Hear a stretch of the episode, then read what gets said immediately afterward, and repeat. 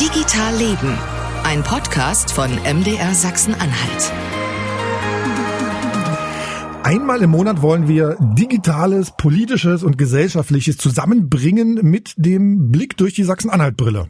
Ja, und durch diese Brille guckt Marcel Roth. Und weil so eine Brille ja zwei Gläser hat, guckt auch Stefan Schulz durch. Das war der Mann gerade. Stefan, haben wir uns eigentlich das letzte Mal echt gesehen? Wir sitzen hier wieder so vor so Videokonferenz-Tools, ne? Du, ich muss mal nachdenken. Ich glaube gestern, ne? Da bist du Stimmt. Wir, stimmt, wir haben uns gestern kurz gesehen, ja. Ja, ja genau. Das war eine Ausnahme quasi. Ja, genau, genau, genau. Da ging es um die Rettung der Kenia-Koalition, genau. Und ich bin ja so ein bisschen froh, dass es wirklich jetzt auch die letzte Folge in diesem Jahr ist. 2020 hätte, glaube ich, für mein Gefühl schon vor drei Monaten zu Ende sein können.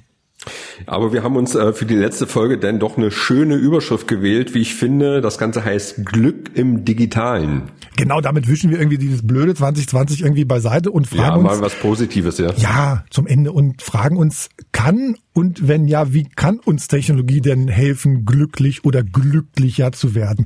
Stefan, vielleicht erinnerst du dich, ich, in der vergangenen Folge, da ging es eigentlich um künstliche Intelligenz und wir hatten zwei unserer Gäste da und äh, die haben wir beide gefragt, welche Technologie sie sich äh, wünschen würden. Ne? Erinnerst du dich noch? Ja, genau. Ich kann mich auch dran erinnern, dass der CDU-Bundestagsabgeordnete Tino Sorge aus Magdeburg, äh, der hat da tatsächlich auch was zum Thema Glück gesagt. Ne? Genau, ich habe es auch mal rausgesucht. Es gibt ja die, die, die, die ernsthaften und die, die, die vielleicht, äh, ich sage jetzt mal, utopisch wünschenswert Also wenn es eine KI gäbe, leicht, äh, die einem leicht Tipps geben könnte, äh, wie man glücklich wird. Ich glaube, das wäre die der meist gedownloadete App oder was auch immer. Ja, es ist natürlich nicht ganz ernst gemeint gewesen, glaube ich, aber die Idee hat ja auch was Bestechendes, wenn man so will. Unsere Welt ist hochtechnologisiert, trotzdem scheinen wir nicht wirklich glücklicher zu sein. Die Zahl mhm. der Antidepressiva-Verschreibungen, also hört mal hin, hat sich von 2007 bis 2016 fast verdoppelt und lag damals bei um die 14 Millionen Tagesdosen pro Jahr. Medikamente zum Glücklichwerden. Ich habe neulich mal bei mir in der Bücherei gesucht nach dem Stichwort Glück. Ne? So, da gibt es ja irgendwie alle Ratgeber und so. 12.000 äh, Treffer waren das am Ende. Da, da ist also offenbar ein Riesenbedarf, um über das Thema zu reden. Ne? Ja, und was mir auch aufgefallen ist, jedes Jahr im Herbst bringt die Deutsche Post ihren Glücksatlas heraus. Ja. Also keine Ahnung, was die sich davon verspricht, denn die Post ja. macht ja nicht immer glücklich. Weder das nee. Unternehmen äh, noch das, was sie ausliefert. Also manchmal natürlich schon, jetzt gerade zu Weihnachten, da kommen die tollen Pakete, ja. Aber im Glücksatlas jedenfalls ist Sachsen-Anhalt diesmal auf Platz 6 gelandet, so weit vorn wie kein anderes ostdeutsches Bundesland. Mhm. Zum ersten Mal überhaupt äh, ist da überhaupt ein ostdeutsches Bundesland äh, mit erwähnt, äh, beziehungsweise auf den vorderen Plätzen. Mhm. Nur Schleswig-Holstein, Hamburg, Baden-Württemberg, Nordrhein-Westfalen und Bayern liegen da noch vor uns. Yippie und die Kollegen von MDR Fragt, dem Meinungsbarometer des MDR, die haben im September auch gefragt, was uns glücklich macht. Da kann man immer online mitmachen. Ähm, ist nicht repräsentativ, aber zeigt so ein bisschen, wo, wo es hingeht. Und die haben im September rausgefunden, was die Leute glücklich macht, ist an erster Stelle Gesundheit, Familie, eigenes Zuhause, Liebe, Partnerschaft, an fünfter Stelle Geld, an sechster Stelle Arbeit und dann irgendwann kommen Hobbys ähm, und, und Reisen. Drei Viertel dieser Menschen von MDR fragt, äh, sind überzeugt, dass äh, ein jeder seines Glückes Schmied sei Vorausgesetzt, man bringt eine positive Einstellung mit. Also das ist, das ist tatsächlich ähm, das, was da rausgekommen ist bei den Kollegen. Wir wollen also über Glück reden, so ein bisschen spekulieren, ein bisschen rumspinnen, ein bisschen erörtern, ob und wie Technologie uns dabei helfen kann oder ob Technologie vielleicht es auch schlimmer macht. Ne? Ja, und das machen wir jetzt mit einem Gast. Marcel, du darfst nochmal den Namen aussprechen. Der ist gar nicht so kompliziert. Professor André Niederstadek. Hallo, grüß Hallo. Genau, ich habe vergessen vorhin zu fragen, wie es ausgesprochen wird. Hallo. Hallo, grüße in die Runde. Wollen wir du sagen, André ist vielleicht einfacher, oder? Ja, sehr gerne, klar. Okay, dann machen wir das. Im Digital wird immer geduzt. Ähm, aber wie immer üblich hier in diesem Jahr Stefan, der Notar, schreiten Sie bitte zur Tat. Genau, es gibt ein Wort, äh, was man nicht sagen darf. Ich darf es jetzt noch einmal straffrei sagen. Das heißt Digitalisierung. Das ist tabu bei uns und wer es trotzdem ausspricht, der zahlt was ins Phrasenschwein, hätte ich jetzt fast gesagt. Hm. Nee, eigentlich ist es schon eine gute Sache, Marcel, ne? Genau, 10 Euro äh, für eine gute Sache. Ich überweise das Geld am Ende des Jahres auch noch. Unsere Gäste sollen sozusagen Vorschläge machen, wo das Geld hingeht. So richtig kam da irgendwie noch nichts zustande. Alle fanden gut, wenn es ums Thema ja, Digital und Schule geht, da was zu spenden. Anderer Vorschlag war, das Geld dem Open Knowledge Lab in Magdeburg zukommen zu lassen oder irgendwie der Macherburg in Magdeburg oder dem Verbund offener Werkstätten. Da müssen wir uns sozusagen nochmal noch mal was überlegen. Ja, und ich finde, wir könnten eigentlich ohne Vorschlag machen, oder? Wir beide. Klar, ja. stimmt, na freilich. Ich habe nämlich neulich auch noch so rumgeklickt und bin dann bei einem Dokument hängen geblieben vom Bildungsministerium. Da wurden so tolle Projekte gezeigt, digital und Bildung, was da so geht, äh, von Bildungseinrichtungen hier im Land. Und weißt du was? Da hat mich das Planetarium in Merseburg wirklich total begeistert. Die haben so, die haben so Roboter mit Robotern, Robotern und Kindern machen die was, so VR-Brillen haben die und KI und nutzen sozusagen die Planetariumskuppel für 360 Grad Visualisierung. Da klar, da kam, bin ich vorher gar nicht drauf gekommen. So eine Planetariumskuppel kannst du natürlich für so tolle Sachen nutzen. Also ich finde, mein Vorschlag ist dann dass wir das Geld an das Planetarium Merseburg spenden. Marcel, finde ich eine gute Sache. Ich schließe mich gleich mit an. Da muss ich ja, mir nichts ausdenken. ist schon klar, genau. Sind wir, also eigentlich haben schon mal zwei Daumen hoch. hoch.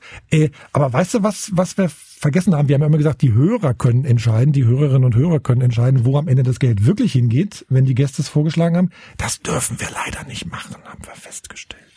Das war mir gar nicht klar. Da hat unser Online-Chef mir nämlich neulich geschrieben, ARD Online darf das grundsätzlich nicht. Voting über Geld äh, darf nicht stattfinden. Das dürfe nur Doodle Radio. Smiley hat er mir geschrieben. Also sind wir raus. Ja. Okay. Das heißt, so ist, ist es so. Ist es so. Aber wir machen es jetzt so, dass wir sozusagen mal eine Mail rumschicken an alle Gäste, die wir dieses Jahr hatten. Dann stimmen die Gäste selbst ab. So machen wir es jetzt einfach. Und so wenig ist gar nicht. Also 170 Euro sind im Topf. Ähm, Christoph Igel, der Chef der Cyberagentur, hat mir neulich sogar irgendwie deutlich mehr in die Hand gedrückt, als er gemusst hätte. Bildungsminister Tullen hat auch ein bisschen mehr draufgelegt. Jetzt sind wir bei 250 und das müssen wir, glaube ich, auf eine runde Summe machen. Das klären wir dann gleich. Ansonsten müssen wir natürlich fragen, André, du musst dabei sein, weil sonst wäre jetzt der Podcast an dieser Stelle zu Ende beim Thema Digitalisierung. Ja klar. Oh, Einmal schon, genau. sehr schön. Es passt auch gut zur Bildung und äh, außerdem äh, liegt das Glück ja in den Sternen. Also von daher sagt man ja auch. Also von daher ist das mit dem Planetarium auch nicht weit hergeholt. Ah, okay. Also wir haben, wir haben schon einmal 10 Euro eingenommen und wir haben schon eine Stunde fürs Planetarium Merseburg. Sehr gut. So sieht's aus. Okay, jetzt lass uns aber einsteigen. André, vielleicht mal die erste Frage an dich, wenn du dich kurz nochmal vorstellst. Was genau machst du? Ja, ähm, also André Nidustratik, ich bin Hochschullehrer an der Hochschule Harz, tatsächlich bei uns im schönen Harz gelegen. Zwei Standorte, Wernigerode und in Halberstadt und habe dort eine Professur für Wirtschaftsrecht, Arbeitsrecht und Sozialrecht, bin also von Hause aus Jurist was man so sagt, vielleicht nicht unbedingt das, was man direkt mit dem Glück verbinden würde, zumindest für den einen oder für die andere. Äh, aber das ist mein Beruf, den ich eigentlich hauptsächlich mache. Also ich beschäftige mich darüber hinaus auch mit dem Thema ähm, Schlüsselqualifikationen. Und wir haben beispielsweise bei uns jetzt für die Erstsemester ähm, Schlüsselqualifikationen neu eingeführt, ein eigenes Modul, ähm, Medienkompetenz und digitale Kompetenz beispielsweise. Und das zu vermitteln. Wie kann man das eigentlich machen? Wie kann man in der digitalen Welt sich heute zurechtfinden? Oh, und man muss ja sagen, der André, äh, der hat mir, glaube ich, vor sechs Monaten eine Mail geschickt. Ähm, und jetzt hast du sozusagen hier den Podcast geschafft. Äh, und du hast ein Buch geschrieben, Glücksort im Harz. Fahr hin und werd glücklich heißt es, ein Reiseführer zum Glücklichwerden sozusagen. Wohin müssen wir denn im Harz, wenn wir glücklich werden wollen? Ist irre, oder? Ja, tatsächlich. Also äh, Reisebücher schreiben ist eine, ist eine andere Beschäftigung von mhm. mir und ähm, im Harz wird man an ganz, ganz vielen Stellen glücklich, tatsächlich. Wobei man nicht sagen kann, wo man unbedingt hin muss. Das ist eine Frage, die ich immer wieder gestellt bekomme. Also wo fährt man hin, um glücklich zu sein? Das kommt ein bisschen drauf an. Das kommt auf die Jahreszeit an. Das kommt auf die eigene m, hm, Stimmung gerade an. Aber der Harz bietet ähm, in vielerlei Hinsicht, kulturell, kulinarisch, ähm, aber auch wenn es darum geht, was zu erleben, das macht ja auch glücklich beispielsweise, viele, viele Möglichkeiten, um dort glücklich zu werden. Kombinierst du dein Buch äh, oder hast du dein Buch mit Fotos kombiniert oder sind das ausschließlich Texte? Nee, das ist nach einem äh, Prinzip aufgebaut. Auf der einen Seite ist immer ein Text, der beschreibt so ein bisschen den Ort, aber den Ort auch unter dem Gesichtspunkt, was macht eigentlich hier glücklich. Und auf der anderen Seite ist immer ein passendes Foto dazu. Da sind ein paar Klassiker drin, die man einfach so kennt, aber ich habe mich auch bemüht, Dinge zusammenzusuchen, die man nicht so kennt. Und selbst die Klassiker, die man kennt, da habe ich mal versucht, ja, was macht denn eigentlich hier glücklich? Also ich, ganz kurz nur ein Beispiel, ja, die Höhlenwohnungen in Langenstein. Ah, kenn das ist so eine ich. Geschichte. Ja, ja, genau. Da bin ich, ist so eine Geschichte, da bin ich mehrmals hingefahren tatsächlich. Und beim vierten Mal, glaube ich, oder fünften Mal war es so, da habe ich dann gesagt, also das ist alles duster, das ist alles bedrückend hier, äh, ich fahre wieder, das, das macht nicht wirklich glücklich. Aber dann hatte ich Glück.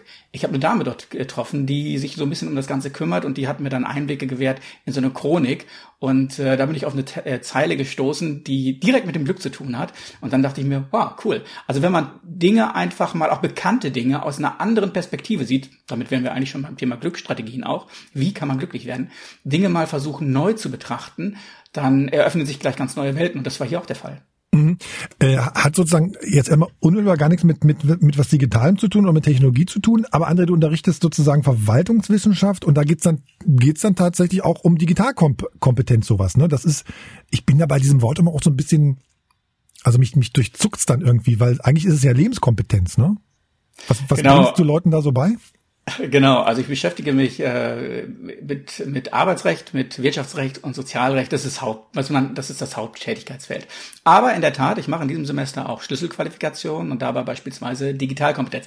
Das liegt ein bisschen daran, ich habe vor oh, vielen, vielen Jahren mal zum Rechtsschutz von Computerprogrammen in Großbritannien promoviert und bin seitdem äh, dem gesamten Thema Digitales äh, treu geblieben ähm, mache auch viel so im Bereich beschäftigten Datenschutz beispielsweise. Und dann bleibt man unter anderem bei dem Thema ja dabei. Und die Frage, weil ich mich immer viele mit Schlüsselqualifikationen beschäftigt habe, ist, ähm, ja genau, wie können eigentlich, wie kann man sich als Student auch in so einer digitalen äh, Welt zurechtfinden? Und dann ist man sehr schnell bei Themen, äh, wie beispielsweise ähm, ja digital recherchieren, äh, mhm. digital sich auf Informationen einlassen. Wie kriege ich das eigentlich hin, dass ich das Gute oder das Sinnvolle von dem weniger Guten äh, unterscheide?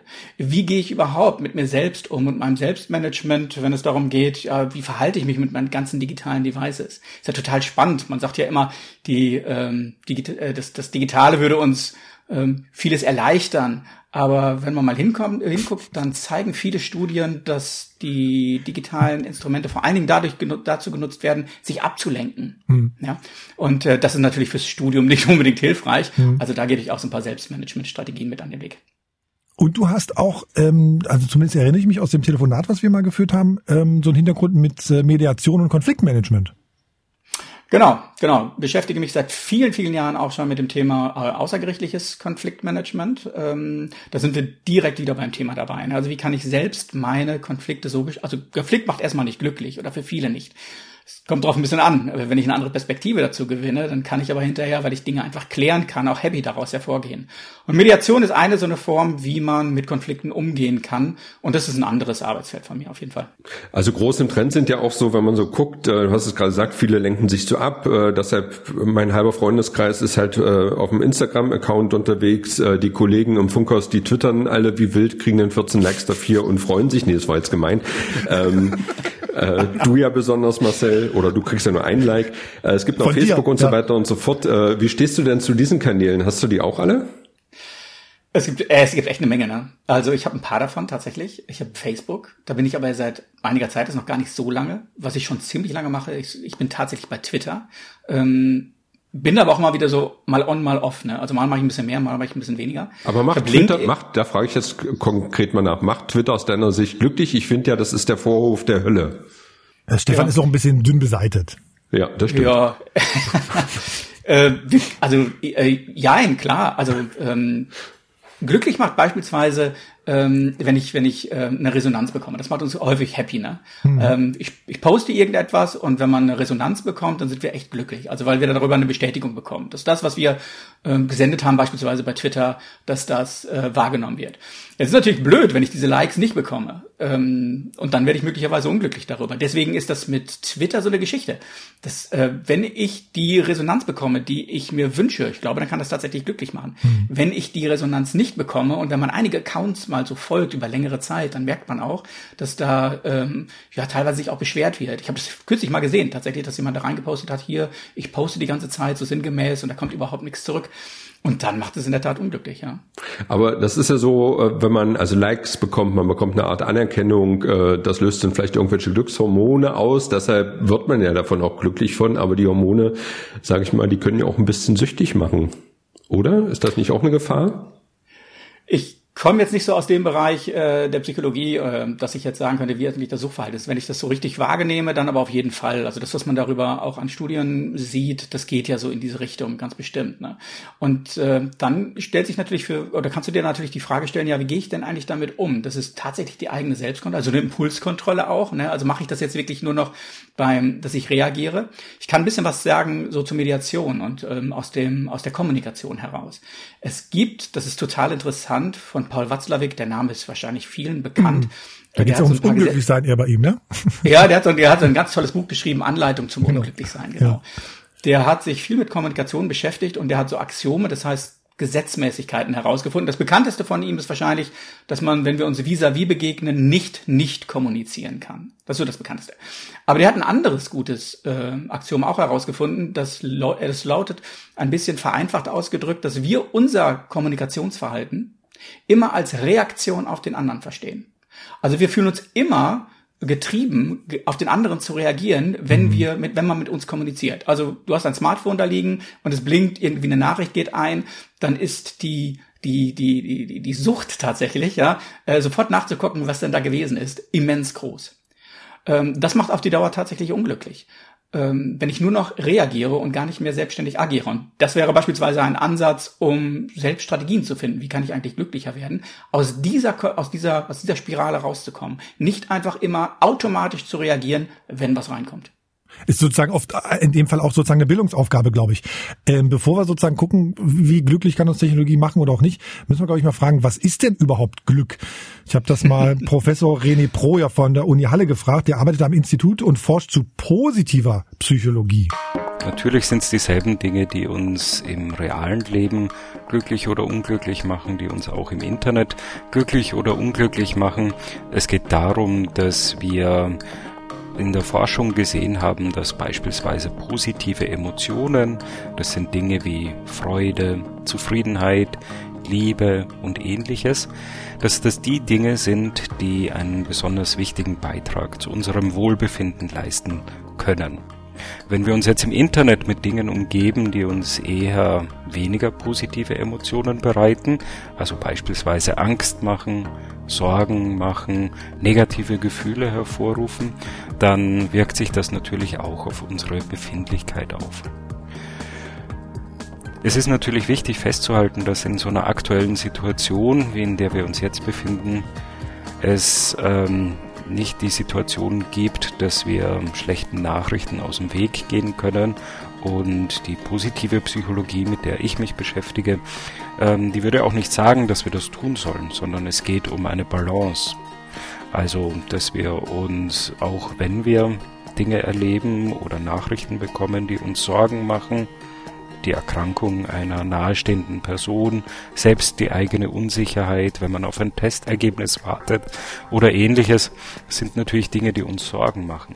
Gleichzeitig können wir aber auch unsere Stärken nutzen, um mit solchen Belastungen besser umgehen zu können. Wir können auch im Internet nach Dingen suchen, die uns Freude bereiten, wir finden dort ja nicht nur Schreckensnachrichten, sondern auch positive Nachrichten. Wir können das Internet nutzen, um mit unseren Lieben in Kontakt zu bleiben. Und so kann das auch ein Ort sein, wo wir positive Emotionen erleben können. Das ist, glaube ich, nochmal sowas, wie ich gerade sagte. Ne? Also man muss bilden, man muss, man muss sich immer, immer weiterbilden, man muss reflektieren, was man da tut und was das Internet mit einem macht. Ich glaube, daran hapert es oft. Also das mit dem Reflektieren, das du angesprochen hast, das ist, glaube ich, eine ganz, ganz wichtige Sache. Das kann man auch gut in diesen ganzen sozialen Medien sehen. Ähm, du kannst dich immer, also eine ganz gute Faustformel ist folgende, du kannst dich immer ganz gut fragen, äh, mache ich eigentlich meine eigene Zufriedenheit äh, vom Verhalten anderer abhängig? Wenn das der Fall ist, dann läuft was falsch. Dann solltest mhm. du was ändern. Mhm. Also wenn die eigene Zufriedenheit davon abhängig ist, ob ich irgendwelche Likes bekomme, mhm. wenn die eigene Zufriedenheit davon abhängig ist, ob meine Tweets irgendwie retweetet werden oder sonst etwas, wenn davon wirklich meine Zufriedenheit abhängt, dann äh, kann man gut überlegen, äh, Moment, Moment, hier mal gegensteuern. Also die eigene Zufriedenheit vom Verhalten anderer Leute abhängig machen, äh, dadurch verschenkt man einfach einen ganzen großen Bereich der Autonomie. Ich habe ja die Beobachtung gemacht, bei, gerade bei Twitter, da gibt es so eine Community, da gibt es Leute, die besonders viele Tweets äh, absetzen, wo man teilweise das Gefühl hat, die sind den ganzen Tag dort unterwegs äh, und gucken einfach nur, was sie kommentieren können, äh, vielleicht auch, ob sie jemanden angreifen können oder nicht. Äh, manchmal sind es auch inhaltlich äh, äh, gute Sachen. Aber was mir dabei auffällt, ich habe das Gefühl, dass ganz viele Leute tatsächlich sehr intensiv darüber kommunizieren. Und ich finde ja eigentlich, dass man zum Glücklichsein einfach den Kontakt zum anderen Menschen braucht. Also nicht diese Ersatzbefriedigung, sich vorzustellen, da ist jemand, der ist auf meiner Seite und so weiter und so fort, sondern im realen Leben. Und ich habe das Gefühl, dass es da teilweise so eine Schieflage gibt. Das kann meine Wahrnehmung sein. Deshalb die Frage an, an dich, André, wie siehst du das? Ähm, also erstmal soziale Beziehungen machen glücklich, auf jeden Fall. Ähm, das, das kann man sagen. Also das haben auch Studien rausgefunden. Also soziale Interaktion macht happy, wenn sie denn so läuft, wie man sich das selbst vorstellt. Ne? Also wenn ich eine soziale Beziehung habe und die läuft in eine komplett falsche Richtung, dann, dann macht sie natürlich unglücklich. Aber soziale Beziehungen machen glücklich. Jetzt kann man im Internet allerdings, muss man glaube ich nochmal unterscheiden. Ähm, ich habe ja sowieso nur eine begrenzte Anzahl an Beziehungen, die ich tatsächlich intensiv pflegen kann, mhm. wo ich die Leute auch kenne und wo ich einen intensiven Austausch habe Durch das, durch, in der digitalen Welt ist es ein bisschen anders. Da habe ich viel, viel mehr. Die Beziehungen sind eher, ja, vielleicht oberflächlich, das muss nicht per se unglücklich machen, aber äh, die, die Kommunikationsintensität nimmt erst einmal zu. Das mag für den einen oder für die andere, mag das vielleicht ja auch glücklich machen. Äh, ich könnte es nicht, also ich könnte nicht den ganzen Tag da sitzen und das machen, das hätte ich sicher mhm. überhaupt keine Lust zu. Mhm. Das würde mich auch überhaupt nicht glücklich machen. Ähm, aber es scheint tatsächlich so zu sein, dass einige darüber ähm, ja auch eine Art von Sinnhaftigkeit finden. Vielleicht macht sie sogar glücklich. Müsste man sie mal fragen. Gibt's denn was, André? Stefan hat jetzt offenbar schon deutlich gemacht, dass Twitter jetzt nicht so seins ist. Äh, Gibt's denn eine Plattform, wo du sagst, oh Gott, die gucke ich mir gar nicht an, das meide ich komplett? Nee, Nee, also das mache ich überhaupt nicht. Ich versuche tatsächlich ähm, auch in vielen Sachen mal so reinzugucken und zu gucken, passt das für mich? Also Instagram beispielsweise, da habe ich auch einen Account.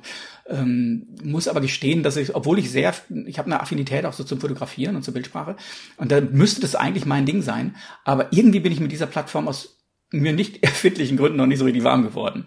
Trotzdem probiere ich das mal aus. Ich, ich sag dir, warum das liegt. Das liegt, liegt daran, dass das alles Facebook ist. Ich bin nicht bei Facebook, ich bin nicht bei okay, WhatsApp, okay, ich bin okay, nicht bei Instagram. Also ja. jetzt mal so eine Vermutung. Ja, das kann, das, das, das kann vielleicht sein, ja. Ich weiß nicht, also manchmal ändert sich's auch so ein bisschen. Also ich habe wirklich ähm, Phasen, da finde ich Twitter wieder ganz gut und mhm. dann habe ich Phasen, obwohl LinkedIn ist, LinkedIn ist eigentlich so eine Geschichte, die läuft dauernd. Also das ist schon, da habe ich schon, ähm, das ist schon ein, ein großes Medium für mich, ähm, einfach weil es auch international ist und du kannst darüber Leute ganz gut auch schnell erreichen. Das finde ich super. Und da wird's auch gar nicht so schnell so sehr kontrovers, ist mein Eindruck auch immer. Ne? Das ist so sehr business, äh, businessmäßig tatsächlich. Oder hast du da schon, schon so harte Diskussionen wie bei Twitter erlebt? Grundsätzlich schon, es sei denn, es sind Corona-Zeiten. Mhm. Also da ist, äh, findest du den einen oder anderen Post auch, der äh, so in eine andere Richtung geht. Aber du hast schon recht, also im Grunde genommen ist es nicht so. Nein, es ist nicht so, so, so schlimm. Und du findest auch, eher, das ist eher Business, Business bezogen, ähm, hat eine andere Zielgruppe und nee, da geht's nicht so ab. Das muss man schon sagen.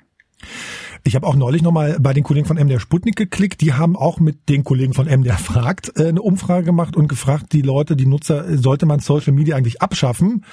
Äh, nee, sagen die meisten Leute 75 Prozent. Äh, dieselben Leute oder auch 75 Prozent sagen, aber da ist viel zu viel Werbung und viel zu viel Hass.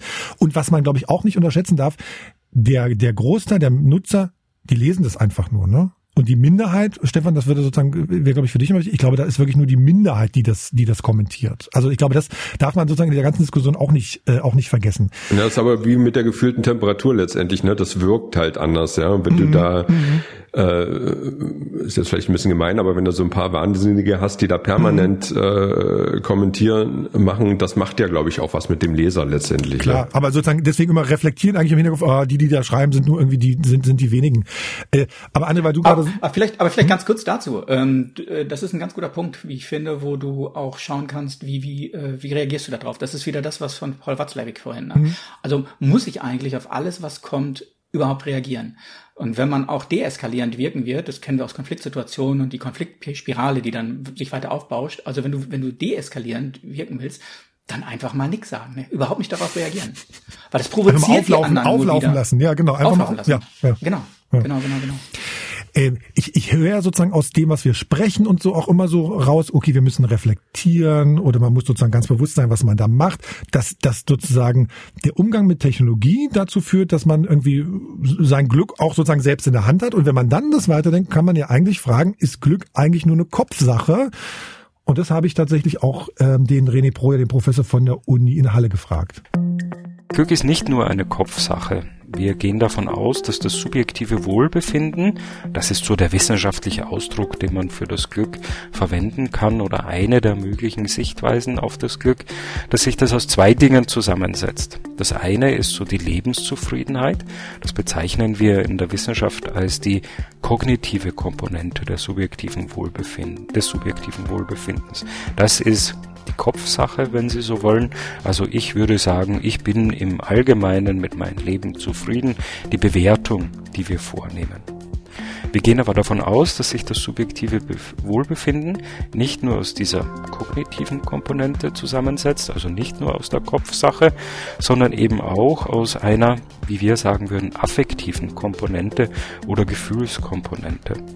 Und hier geht es darum, dass wir das Befinden in zwei Teile teilen, die positive und die negative Affektivität. Alles, was so mit Glück, Zufriedenheit, Freude, Lachen, Heiterkeit einhergeht, ist die positive Komponente und auf der negativen Seite haben wir eben Furcht, Sorge, Ängstlichkeit und ähnliches, also die negativen Ausprägungen des Befindens. Und die Idee ist jetzt, dass Glück oder das subjektive Wohlbefinden sich zusammensetzen aus hoher Lebenszufriedenheit, also einer kognitiven Bewertung, dass man sagen würde, also ich bin zufrieden, und dem Erleben von mehr positiven als negativen Emotionen. Und das Zusammenspiel aus beiden macht's eben aus. Und das ist auch ein Ansatzpunkt für uns, wie wir unseren Alltag gestalten können. Ebenso, dass wir wissen, was weiß ich, Streit gehört dazu. Wenn wir in einem Lockdown sind oder die Beweglichkeit eingeschränkt ist, dann fällt einem mal die Decke auf den Kopf, dann streitet man, dann gibt es Spannungen. Aber man darf sich ja auch versöhnen. Man darf gemeinsam Freude empfinden, man darf gemeinsam lachen und so weiter. Und während wir natürlich wissen, dass Streit und Sorge und all diese Dinge zum Leben dazugehören, gibt es eben auch diese positive Seite. Und wenn wir uns mit ein bisschen mehr positiven Dingen umgeben, haben wir auch eine größere Chance, eben zu dieser Balance zu kommen und dann am Ende hohes subjektives Wohlbefinden zu empfinden. André, du hast ja auch so einen, so, einen, so einen juristischen Hintergrund, ne? Man hat ja heutzutage oft den Eindruck, gerade auch in der Corona-Zeit, irgendwie ähm, kommt mir nicht zu nah. Ich bin meine eigene Persönlichkeit. Äh, äh ich bin derjenige, der jetzt hier bestimmt. Ich nehme mir die Freiheit, die ich brauche. Gibt es eigentlich sowas wie ein Recht auf Glück, auf glücklich sein? Ähm, also ist zumindest so nicht verankert. Ne? Äh, was natürlich, äh, wir haben bei uns im Grundgesetz ähm, die hm, freie Entfaltung der Persönlichkeit, ne, also gleich in den ersten Artikeln des Grundgesetzes, ähm, die freie Entfaltung der Persönlichkeit gibt mir halt die Gelegenheit, meine Leben so zu gestalten, wie ich es ganz gerne möchte. Und das ist in der Tat eine Verankerung, auch um glücklich zu sein. Auch wenn wir den Begriff dort nicht finden. Aber ja, klar, ähm, auf bei jeden den, Fall. Bei den Amerikanern ist es ja drin, ne? Ich, da ist es doch irgendwie äh, in der in der Verfassung ist es da nicht irgendwie, steht da nicht irgendwie Happiness oder irgendwas drin? Ja, genau, genau, genau, genau. Also bei denen, die sind da sogar noch ein Stückchen weiter, wobei, äh, was auf dem Papier steht und was dann vielleicht auch in der Realität gelebt ja, wird, sind vielleicht mal zwei andere Seiten. Ähm, genau, es gibt auch so ein äh, Bruttoglücks-Moment. Ähm, Stimmt. Äh, ja, genau, also genau. Äh, das, das gibt's auch. Weltweit kann man da, wenn man jetzt, so, das wäre was für die Rechtsvergleichung auch nochmal mhm. dazu reinzuschauen und äh, zu gucken, wie wir das beispielsweise dort gehandhabt und gelebt. Ist äh, der Begriff des Glücks auch mit dem so identisch, wie wir ihn vielleicht verstehen? Der ist ja doch sehr, sehr breit gefasst und möglicherweise unterschiedlich zu verstehen. Aber wir haben Ansätze, tatsächlich, auch rechtlich. Vielleicht aber noch, wenn es okay ist, ich würde auch eine Sache ganz gerne ergänzen, das fand ich total spannend gerade auch äh, zu der Sache. Also was ist eigentlich unsere eigene Lebenszufriedenheit? Ich versuche das immer so ein bisschen runterzubrechen auf ganz einfache, handhabbare Dinge. Ähm, die Glücksforschung, soweit ich das verfolgt habe, sagt Pi mal Daumen etwa, du bringst ein ein, ein grundsätzliches Glücksmoment von Hause aus mit. Es gibt. Leute, die sind einfach, ja, da ist das Glas halt eher halb voll als halb leer. Und das ist so, wenn man das mal in Prozentzahlen sieht, für sich persönlich bei einem eigenen Glücksempfinden sind das so Pi mal Daumen 50 Prozent. Mhm. Die bringst du mit. Das ist so ein Glückslevel, da kannst du auch nicht ganz viel dran machen. Dann gibt es äh, vergleichsweise wenig, das sind 10 Prozent, die werden oftmals überschätzt. Das sind die Lebensumstände. Also beispielsweise sagen tatsächlich viele, äh, Gesundheit wäre das, wäre, würde ganz oben stehen. Du hattest es vorhin ja auch mal gesagt, mhm. ne? Gesundheit würde ganz oben stehen. Jetzt wäre spannend zu wissen, wen man denn eigentlich fragt. Fragt man Gesunde oder fragt man Leute, die nicht gesund sind? Die Lebensumstände und Gesundheit spielen eigentlich gar nicht so die entscheidende Rolle dabei. Äh, spielen weitaus weniger eine Rolle, als man manchmal glaubt. Mhm. Ähm, und dann gibt es dazwischen so 10 Prozent etwa. Und dann gibt es so 40 Prozent, die man wirklich gestalten kann. Also man hat einen vergleichsweise hohes Maß an Gestaltungsmöglichkeiten, um die eigene Lebenszufriedenheit, das eigene Glück selbst in die Hand zu nehmen und damit ja ähm, selbst was zu machen, auf jeden Fall. Und da kann man wie Stefan dann einfach Twitter ausschalten. Ja, zum Beispiel. Genau. genau. Mache ich. Perma ja? Permanent. Ich lese da bloß dummerweise häufiger mal mit eine halbe Stunde und dann kriege ich schlechte Laune. Hat wahrscheinlich was mit ja. mir selbst zu tun. Ich habe es verstanden, aber. Ähm, aber, du, aber du machst es, aber du machst es auch zur Ablenkung, ne? Oder App-Lenken. Ne? Das mache ich äh, in der App-Lenken mit Doppel-P geschrieben. Ne? Ja, du kriegst natürlich ein paar Infos, ja. Also ich nutze es halt viel, um Nachrichten und so mitzukriegen. Aber wenn ich, ich meine, Twitter ist ja, zumindest erlebe ich das so, das ist ein Sammelbecken äh, von Politikern und Journalisten und die sind alle relativ überschaubar, jedenfalls dort, wo ich mich bewege. Und wenn ich teilweise dort sehe, was bestimmte Leute twittern, die man auch kennt, dann, äh, also es werden so Dinge manchmal rausgeplatzt, die möchte ich in der Öffentlichkeit nicht lesen. Und das macht mir dann große Kopfschmerzen, weil ich denke, den kenne ich aus einem anderen Zusammenhang, habe bisher gedacht, der hat eigentlich alle Latten am Zaun und wenn man das dann sozusagen so liest, kriegt man große Zweifel, ja. Gut, aber das ist meine, äh, äh meine Einstellung dazu, äh, ist halt so. Bevor wir weiterreden mit, mit, mit André, ähm, es gibt natürlich auch in Sachsen-Anhalt Leute, die sagen, ey, Instagram ist ein tolles Ding oder ich habe einen eigenen Podcast oder ich nutze ganz selbstbewusst Social Media und das macht mich glücklich. Und mit so einer habe ich noch gesprochen. Ja, hallo, ich bin Mariana Schwarzberg, ich bin Podcasterin und Autorin und hauptberuflich viel digital und vor allem im Internet unterwegs. Und ich muss sagen, dass genau das mein Leben letztendlich sehr bereichert und verändert hat. Ja, und ich versuche dich mal gleich dazu zu bringen, äh, Maria, zu sagen, ob es dich glücklich gemacht hat, weil du bist sozusagen 31 Jahre alt, du hast gesagt, du hast schon Bücher geschrieben, das Buch ist entstanden aus deinem Podcast Proud to be Sensibelchen, ne, wenn wir da mal mhm. ganz kurz einsteigen. Darin äh, hast du so deine, deine Hochsensibilität thematisiert, wenn ich es richtig sozusagen verstehe. Äh, wie genau. bist du genau. darauf gekommen, das sozusagen in einem Podcast zu, zu gießen? Ja, das war ehrlicherweise alles ein bisschen Zufall. Ich hatte mit Mitte 20 einen Burnout und habe danach mein Leben neu zusammengepuzzelt. Ich war dann auch immer noch begleitend in Therapie vor mhm. einige Zeit und ich bin dann über einen Artikel auf Hochsensibilität gestoßen und habe gedacht, boah, das klingt sowas von nach mir und mhm. habe mich dadurch, ich glaube, jeder hat so einen Aufhänger, mit dem er beginnt, sich mit sich selbst auseinanderzusetzen, früher oder später sicherlich Menschen auch schon vor mir und sicherlich Menschen auch erst im hohen Alter, aber irgendwann hat man so ein so ein Ding und das war es bei mir. Und ich habe dann damit begonnen, ähm, mich eigentlich mal mit mir zu beschäftigen. Wer bin mhm. ich? Wer bin ich auch unter all diesen Rollen und Schalen, die uns so umgeben, die Mauern. Mhm. Ähm, und ich habe mich immer mehr mit dem Thema beschäftigt und als Autorin, äh, klar, trage ich das dann natürlich auch durch Texte nach außen.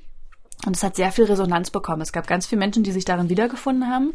Und ich hatte dann überlegt, einen Podcast zu starten. Das war so die, die erste Welle der Podcaster war gerade durch, die hatten angefangen und ich habe mhm. gedacht, warum eigentlich nicht? Ich wollte keinen Blog dazu machen.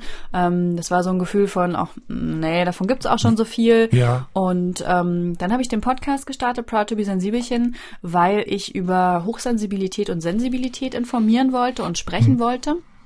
Und ähm, aber aus der Perspektive, dass Sensibilität nichts ist, was eine Schwäche ist oder was nur eine Schwäche ist, sondern eben auch durchweg äh, positiv besetzt, wie alles, ne? Zwei Seiten der Medaille, alles hat Vor- und Nachteile. Und so fing das an, so habe ich diesen Podcast gegründet und dann kam eins zum anderen. Dann kam kurze Zeit später die Buchanfrage mhm. über Rowold und ähm, dann habe ich das Buch dazu geschrieben. Ich habe selber noch ein zweites veröffentlicht mit ja, Kollegen und Kolleginnen, ähm, die ich auch schon zum Teil dann im Podcast hatte oder die noch in den Podcast kamen. Und damit ist das Ganze groß geworden. Heute heißt es ja auch vollkommen unperfekt, weil es nicht mehr nur um Sensibilität geht. Aber ich finde es schon sehr beeindruckend, dass die Digitalisierung mir das möglich gemacht hat, weil. Oh, jetzt haben wir, mh, hm, Maria. Ja. Wir haben so eine Regel hier im Podcast. Wir dürfen dieses Wort, was du gerade benutzt hast, nicht sagen. Oh, das ist, das, ist das Wort, das man nicht sagen darf. Ja, er, dessen Name nicht genannt werden darf. Der, der, genau, da, da werden irgendwie 10 Euro fällig. Ich lasse dir das jetzt durchgehen, du weißt es, du weißt es jetzt aber. Aber nimm uns mal mit auf die Reise sozusagen, ähm, weil wir haben ja kurz vorher telefoniert. Wir wollten ja letztes Jahr schon mal sprechen. Äh, äh da hatten wir so eine Folge rein über, über Podcasts aus, aus der Region da war gerade äh, dein Kind sozusagen zur Welt gekommen. Da war, hat du andere Sorgen, als irgendwie in einem Podcast aufzutreten. Ähm, aber nimm uns mal sozusagen auf die Reise mit. Du hast, ähm, wenn ich es richtig im Kopf habe, in Hamburg, also kommst ursprünglich aus Salzwedel, ne? Das habe ich richtig im Kopf. Und genau. dann bist du aber irgendwie nach Hamburg geraten. Genau, ich bin dann, äh, ich habe Abi gemacht mit 18 und habe gedacht, jetzt muss ich in die große weite Welt hinaus und äh, bin nach Hamburg gegangen zum Studium und hm ähm, äh, bin, ich möchte Hamburg nicht so nahe treten, aber Hamburg und ich, wir sind auch in elf Jahren nicht so richtig miteinander warm geworden. Und ich habe immer gedacht, ich müsste mich nur verändern und ich müsste mehr an mir arbeiten und dann würde das schon irgendwann passen, anstatt einfach zu sagen, ey, ist nicht meine Stadt, ähm, ich gehe woanders hin. Aber das mhm. äh, kam für mich erstmal nicht in Frage. So, du hast da was hast studiert? Ich habe Public Management und Jura studiert. Also ah. öffentliche Verwaltung und Jura, was total trockenes. Ja, wir haben ja gerade irgendwie mit dem anderen gesprochen, der hat ja auch so einen Jura-Hintergrund und den habe ich gefragt, gibt es eigentlich sowas wie ein Recht auf äh, Glücklichsein? Das ist, also im deutschen Rechtssystem ist es nicht vorgesehen, ne? Nee, nee, ich glaube, wir können, wir können ganz froh sein über die Sachen, die wir haben, aber das gibt's tatsächlich noch nicht. So, und dann hast du sozusagen einen Haken hinterm Studium gemacht und hast dann da gearbeitet bei, nee, wie war das? Ich habe nicht mehr, wir haben lange telefoniert, aber ich habe dummerweise keine Notizen dabei gemacht. Erzähl nochmal. Das, das ist gar kein Problem. Ich habe damals dann im Opferentschädigungsrecht gearbeitet ähm, das gehört zum Versorgungsamt in Hamburg und da geht es um die Entschädigung für Opfer von Gewalttaten. Also wer Opfer einer Gewalttat geworden ist, der wird vom Staat entschädigt auf Antrag, weil der Staat ja seiner, ähm, seiner Schutzpflicht nicht nachgekommen ist, seiner Präventionspflicht. Und ähm, das habe ich drei Jahre lang, ja, drei Jahre lang gemacht. In Hamburg sozusagen bei der Stadt angestellt mhm. oder oder nee ah ich ich erinnere mich verbeamtet ja. verbeamtet stimmt das da erinnere genau. du warst oder bist eigentlich Beamtin sozusagen noch ne mhm. schön, schön, dass du lachst. Ich kann auch drüber lachen. Ja, ich äh, genau, ich war verbeamtet und ich bin es auch immer noch. Ich bin beurlaubt. Das war mein Sicherheitsschirm, als ich in die Selbstständigkeit gesprungen bin. So andere bekommen dann Arbeitslosengeld und Gründerzuschuss und sowas. Das bekommt man als Beamte natürlich alles nicht, weil man nicht in die Sozialkasse einzahlt. Aber ich konnte die Beurlaubung auf, ich glaube, acht Jahre oder sowas wählen mhm. ähm, und habe damit den, den Sicherheitsschirm gehabt. Äh, wenn irgendwas total schief geht, dann kann ich nochmal für ein paar Monate zurückgehen. Äh, zum Glück, toi toi toi, musste ich das bis jetzt nicht. Und ich glaube, ich würde es jetzt auch nicht mehr machen. Ich würde dann eher andere Möglichkeiten finden, wenn irgendwas total den Bach runtergeht. Äh, ich möchte nicht wieder in die Behörde. Nein, danke. So, und wenn ich es jetzt mal ganz journalistisch, ganz eng und, und, und, und, und auf den Punkt bringen müsste, würde ich sagen, äh, Anna-Maria Schwarzberg aus Salzwedel, die in Hamburg äh, einen Burnout hatte, ist durch digitale Methoden oder durch die digitalen Technologien wieder glücklich geworden. Würdest du das so unterschreiben?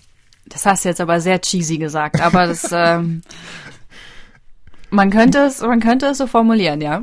Man könnte es so formulieren.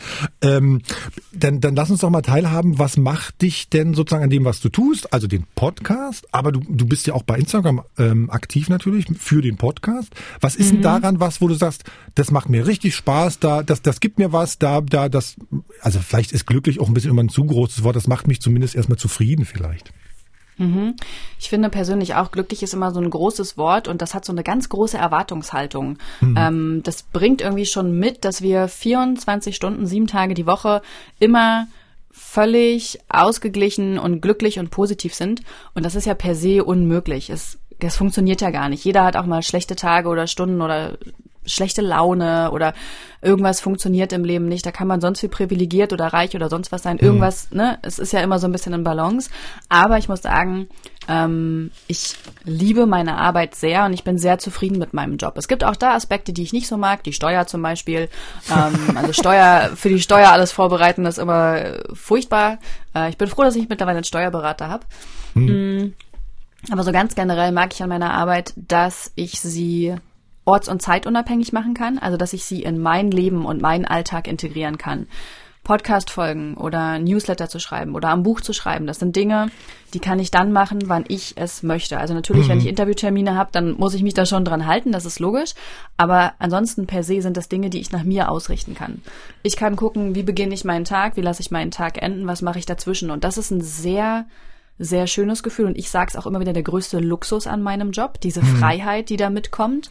Zum Zweiten macht mich sehr glücklich, dass ich meine Kreativität ausleben kann. Ich bin ein Mensch mit ganz vielen Ideen und Fantasien und Facetten und ähm, ich lebe das auch in meiner Freizeit aus, ähm, mhm. aber ich finde es schön, das eben auch beruflich nutzen zu können und in Worte bringen zu können. Würdest du Klar. denn auch wenn du eine Visitenkarte hast oder hättest, würde da Influencer draufstehen? Oder Podcasterin? Nee, würde ich persönlich, also Podcasterin ja, würde Podcasterin mhm. und Autorin draufstehen, Influencerin nicht. Ich mag den Begriff an sich schon nicht gern. Ich verbinde damit immer so Detox-Tees und ähm, Rabattcodes und ähm, ja, ja, okay. ja und und ich möchte das äh, möchte gar nicht damit irgendwem zu nahe treten oder mhm. irgendwie die Branche schlecht machen. Ich ich weiß, da steckt auch Arbeit hinter und das ist äh, würde nicht funktionieren, wenn es nicht ein großes Publikum gäbe, was da auch ähm, ja, ähm, sich darauf einlassen würde und dem Ganzen folgen würde. Aber ich persönlich würde mich selber nie so nennen. A, reicht dafür meine Reichweite nicht aus und B, ähm, mache ich eine ganz, ganz krasse Linie zwischen persönlich und privat. Also ich teile zwar persönliche Gedanken im Podcast mhm. und natürlich auch in dem, was ich schreibe. Kein Autor kann sich frei davon machen. Ne? Das mag mhm. alles fiktiv sein und dennoch das, was wir schreiben, ist ja unser Gedankengut. Ähm, aber ich halte das Privatleben gern raus. Die Leute wissen nicht, wo ich wohne, wer meine Familie ist, wer meine Freunde sind oder mhm. wo ich gern meinen Kaffee trinke und das ist auch gut so. Wie, wie groß ist denn deine Reichweite? Also Podcast und, und ähm, äh, dein Instagram-Account? Wenn du uns das erzählen ähm, willst? Unterschiedlich. Ich glaube, bei Instagram schwankt das äh, seit der Geburt meiner Tochter sehr stark, weil ich da mhm. halt nur bin, wenn es gerade zeitlich passt.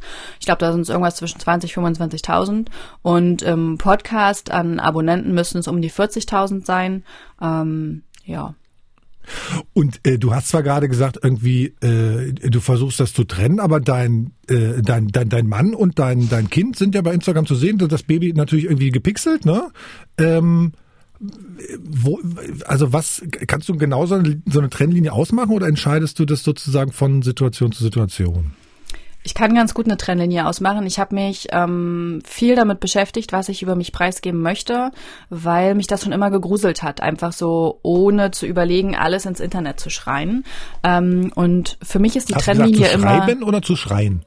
zu schreien. Ich finde, ganz okay. oft wird das da rein geschrien. Okay, ja. ähm, ne, wenn, wenn, wenn man sich den Selbstwert darüber so ein bisschen aufpoliert, dann finde ich, wird es regelrecht rein geschrien. Mhm. Und für mich ist die Trennlinie immer, würde ich das auch dem Kassierer an der Kasse erzählen oder ähm, einer Bekannten, äh, die ich im Baumarkt treffe, mhm. ähm, oder würde ihr das Foto zeigen, das ist dann für mich okay und ansonsten nicht. Und deswegen ist es auch so, ich würde meine Tochter nie mit Gesicht zeigen und ich möchte sie auch nicht zum Mittelpunkt äh, meiner Arbeit machen. Ähm, aber es ist für mich okay, dass sie durchaus auch sichtbar ist. Ich finde es auch wichtig. Ähm, Kinder mhm. passieren meiner Meinung nach zu wenig in den sozialen Medien. Mhm. Ähm, und das Gleiche gilt auch für meinen Ehemann. Wenn ich mit dem mhm. durch die Stadt, Stadt schlendere, sieht man den natürlich auch neben mir.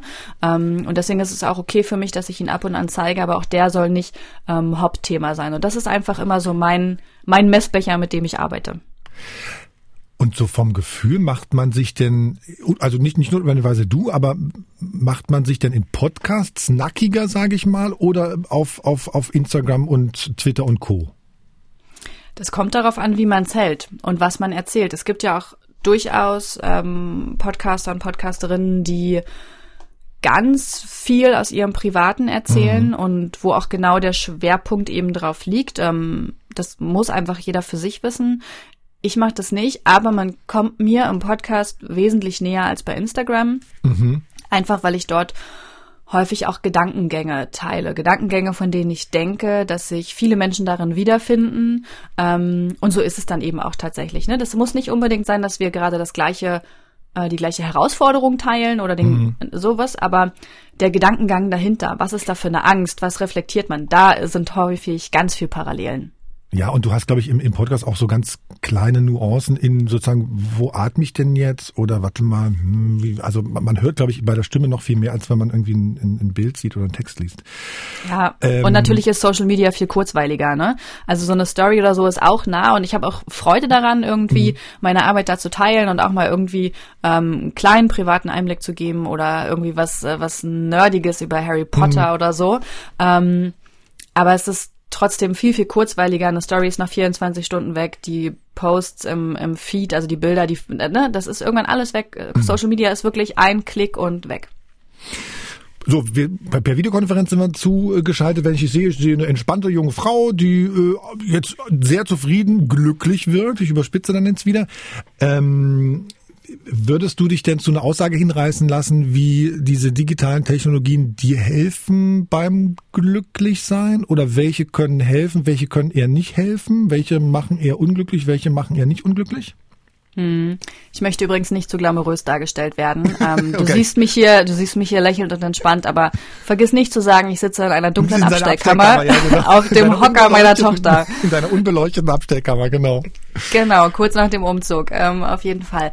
Ähm, natürlich, es gibt Sachen, ähm, oder es gibt Medien, die, die können zum Glück beitragen und äh, auch Dinge nicht. Ich glaube, da ist immer auch wieder Balance das Stichwort und mhm. das eigene Maß. Äh, wie nutze ich die Dinge? Ähm, Salz und Zucker machen auch glücklich, aber im Übermaß halt nicht so sehr. Mhm. Auch ein Glas Wein macht glücklich, aber zu viel davon ist nicht gut. Und ich finde, dass es bei Social Media ähnlich oder generell, wenn man die Medien an sich nimmt. Mhm. Ähm, ich bin beruflich natürlich mehr medial unterwegs, als es andere vielleicht sind, aber tatsächlich sehr bewusst. Zumindest bemühe ich mich darum. Ich möchte keinesfalls den Eindruck erwecken, als hätte ich äh, den Heiligen Gral da gefunden, sondern es ist, ähm, mhm. es ist auch bei mir immer mal wieder ein Versuch und ich muss immer mal wieder was umstellen. Und manchmal mhm. gibt es auch eine Zeit, da melde ich mich einfach für drei Wochen ab und mache äh, Urlaub von den sozialen Medien und das tut dann auch wieder gut. Mhm. Ähm, aber ich oder ich versuche immer so ein bisschen eine Balance zu finden, ähm, dass ich das bewusst nutze, dass ich nicht einfach das Handy nehme und dann wahllos scrolle. Wir kennen das alle. Wir sind K.O. und anstatt uns wirklich was Gutes zu tun, in die Badewanne gehen, aufs Sofa mhm. legen, Film anmachen, weiß ich nicht, einen niceen Kakao trinken, Gott weiß was. Ähm, das muss ja jeder für sich wissen. Nehmen wir dann das Handy. Mhm. Und dann scrollen wir und scrollen wir und scrollen wir und dann sehen wir die anderen Leute, wie die da irgendwie ihren neuen Partner und ihr neues Boot und ihren Urlaub und ja. ne, alles mögliche teilen und wir sind ja gerade in dem Moment total roh und verletzlich und in unserer Schwäche, weil wir sind gerade KO und mhm. wollen eigentlich nur Ablenkung und vergleichen dann dieses rohe Innere mit diesem aufpolierten Äußeren von anderen, was sie mhm. ja einfach teilen wollen. Die zeigen ja auch nicht gerade ihr ganzes Leben, sondern das, was sie zeigen wollen. Und das sind meistens Erfolge und mhm. glückliche Dinge. Und dann sitzen wir da und das prasselt einfach auf uns ein ja, und ja. wir vergleichen uns und werden unglücklich. Und das ist das, was ich versuche zu vermeiden und was, glaube ich, so diese, dieses, dieses eine wichtige Ding ist bei Social Media. Das sind die mhm. Momente, in denen man nicht zum Handy greifen sollte und in denen man sich immer wieder vor Augen halten sollte, hey, das ist ein Abbild, was ich da gerade mhm. sehe. Das, das, ist nicht die reine Wahrheit. Und ähm, ich glaube, dann kann Social Media wirklich sehr, sehr unglücklich machen. Und ich glaube, das passiert häufiger, als wir denken. Mhm. Gerade das Thema Vergleiche, mhm. ähm, das ist wirklich, das ist kein Antrieb, das ist echt ein Motorschaden, der mhm. da passiert. Mhm. Ähm, auf der anderen Seite, wenn man sich hinsetzt und bewusst zum Handy greift und sagt, oh, ich habe jetzt Lust, mich inspirieren zu lassen oder ich habe Lust, mich mit Bekannten, Freunden, Fremden auszutauschen über ein Thema, ähm, das gibt mir jetzt total viel dann kann das unfassbar bereichernd sein. Gerade wenn man wie ich etwas introvertierter ist und jetzt nicht mhm. unbedingt auf Partys und Netzwerkveranstaltungen geht, dann ist das toll, sich darüber auszutauschen. Das setzt natürlich ein sehr hohes Abstraktionsvermögen äh, voraus, ne? Das, ähm, also so, sich selber erkennen, sich selber reflektieren und so. Das hatten wir gerade beim André auch schon. Das ist, glaube ich, was ganz, was ganz Komplexes. Ähm, mir, mir kam gerade, als du erzählt hast, noch so ein anderer Gedanke. Ich habe neulich ähm, einen Artikel gelesen, da ging es darum, wie äh, junge Menschen sozusagen damit umgehen, ne? Weil das, was du gerade beschrieben hast, dass sozusagen in sozialen Medien Twitter, Instagram, was gibt's alles noch, TikTok, was da jetzt so so so so ähm, groß wird gerade. Ähm, da sind junge Menschen unterwegs, die eben nur das Tolle sehen, ne? Und früher, also früher, also sozusagen, ich, ich, ich habe so den Eindruck, dass junge Menschen bislang auch gern mal gesagt haben, die Welt ist scheiße, mal so ganz plump gesagt, ne? Das findet sich heute, ne, also Grunge, Punk oder sowas, das findet sich heute gar nicht, ne? Das ist alles immer toll. Das finde ich, das finde ich sozusagen für so, für so Heranwachsende vielleicht auch schwierig. Das finde ich total äh, spannend, dass du das ansprichst. Also ich finde, du musst 10 Euro in die Kasse zahlen, weil du früher gesagt hast. ah, ja, und gut. Sehr gut. Wirklich. Ich, ich finde, das, das verdient auch 10 Euro. Ja. Nee, aber dass du das ansprichst, finde ich gut, weil ich das Thema letztens mit einer Freundin hatte. Ja. Ähm, und sie meinte auch, irgendwie hat sich was verändert. Früher gab es wirklich richtige Rebellen, ja, wie du es gerade schon gesagt hast, Punk und sowas, die wirklich anti waren, die eine mhm. Haltung hatten. Und das gibt es heute nicht mehr. Heute ist so das, das, äh, das Rebellischste, dass man vegan ist. Und mhm. ähm, äh, da, da fehlt irgendwie wirklich mal dieses richtige Anti und ähm, auch mal eine Gegenbewegung zu sein, ohne dass die gleich in, in Extremismus ausartet. Ich finde auch, das, das fehlt heute. Wir hatten das Thema letztens und ähm, wir können es uns nicht so richtig ganz erklären. Aber was ich dazu noch sagen wollte zum Thema jüngere Generation und Social Media, mhm. ich versuche mir manchmal vorzustellen, wie krass das ist, und ich sage ganz bewusst krass, damit aufzuwachsen, dass Smartphones soziale Medien, dass all das der ganz normale Alltag ist. Ich bin noch mhm. anders groß geworden. Ähm, ich glaube, ich hatte mein erstes Handy dann so mit 15 und das war so ein Club-Handy. Da war auf jeden Fall äh, ähm, hier äh, na Snake drauf, Snake. ganz wichtig. Ja, genau. ja oh, Rekordhalterin. ähm, aber so richtig mit Smartphones bin ich ja dann erst mit Anfang 20 in Berührung gekommen. Und ich stelle mir das also ich, ich finde es spannend, wenn man sich mal vorstellt, man ist damit groß geworden, ja, dass Mama schon das Handy in der Hand hat oder das Smartphone und dass das dann immer so weitergeht. Mhm. Ähm, und was man dadurch eben dann auch einfach für eine andere, für eine andere Realitätswahrnehmung hat. Ich habe noch, ähm, wir haben noch eine Sprachnachricht gekriegt von jemandem, der auch gesagt hat, mich hat sozusagen das Internet oder die Technologien, die da, die es da gibt, zu, zufrieden gemacht. Ähm, das, das hören wir uns, hören wir uns kurz mal an. Hallo, mein Name ist Marcel Krippendorf. Ich bin wohnhaft in Magdeburg und entwickle seit 2016 Online-Shops. Das ist ein Job, den ich ohne Internet nicht machen könnte. Darauf habe ich hingearbeitet, weil ich schon seit ähm, meiner frühesten Arbeitserfahrung mit 17, 16 Jahren gesagt habe, dass ich ganz gerne mal von zu Hause aus arbeiten möchte, beziehungsweise von der Couch aus. Das ist natürlich dann doch ein bisschen utopisch. Man braucht schon ein kleines Büro. Aber nichtsdestotrotz sind die Umstände sehr zufriedenstellend und das ist schon sehr viel Glück, dass ich da hatte, dass ich hier so arbeiten kann, wie es mir jetzt zuteil wird. Der Marcel, wenn ich ihn sehe, der, der strahlt auch immer so von innen. Der sitzt zu Hause und macht irgendwie Online-Shops, die der sozusagen für andere Webseiten äh, äh, programmiert. Das finde ich total spannend. Und das ist eben nicht, das ist eben nicht sozusagen so Social Media, sondern es ist einfach klassischen Job, den es früher nicht gegeben Entschuldigung nochmal, den es vielleicht zu anderen Zeiten nicht gegeben hat.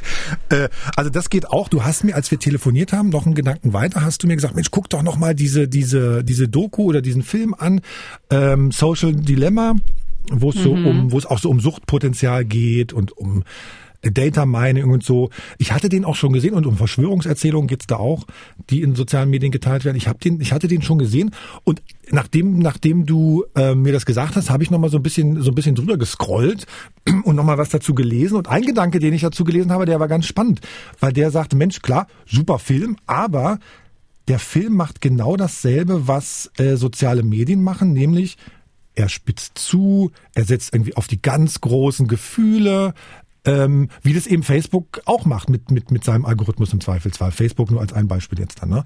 Also man muss sozusagen immer beim Medienkonsum heutzutage genau reflektieren können. Und ich glaube, ehrlich gesagt, das kommt viel zu wenig vor, auch zum Beispiel in Schulen oder so.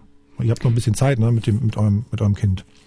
Ja, also das sehe ich genauso. Ich finde, darüber äh, findet zu wenig Information statt und auch zu wenig Bildung. Es sollte in Schulen einfach schon ganz normal Teil sein, dass man, mhm. also ich meine, wir sehen es jetzt gerade auch in der Pandemie, dass in den Schulen einfach, ich muss das schlimme Wort jetzt sagen, viel zu wenig Digitalisierung in den letzten Jahren stattgefunden hat und dass Mach sie auch Strich, jetzt nicht ja. hinterherkommen und äh, dass es jetzt auch einfach massive Probleme mit sich bringt. Da fängt es halt schon an und natürlich muss auch der Umgang mit den Medien geübt werden, mhm. ja, damit äh, die Kids nicht einfach nur durch durchscrollen und sich berieseln lassen und denken, mein Traumjob ist jetzt Influencer zu werden.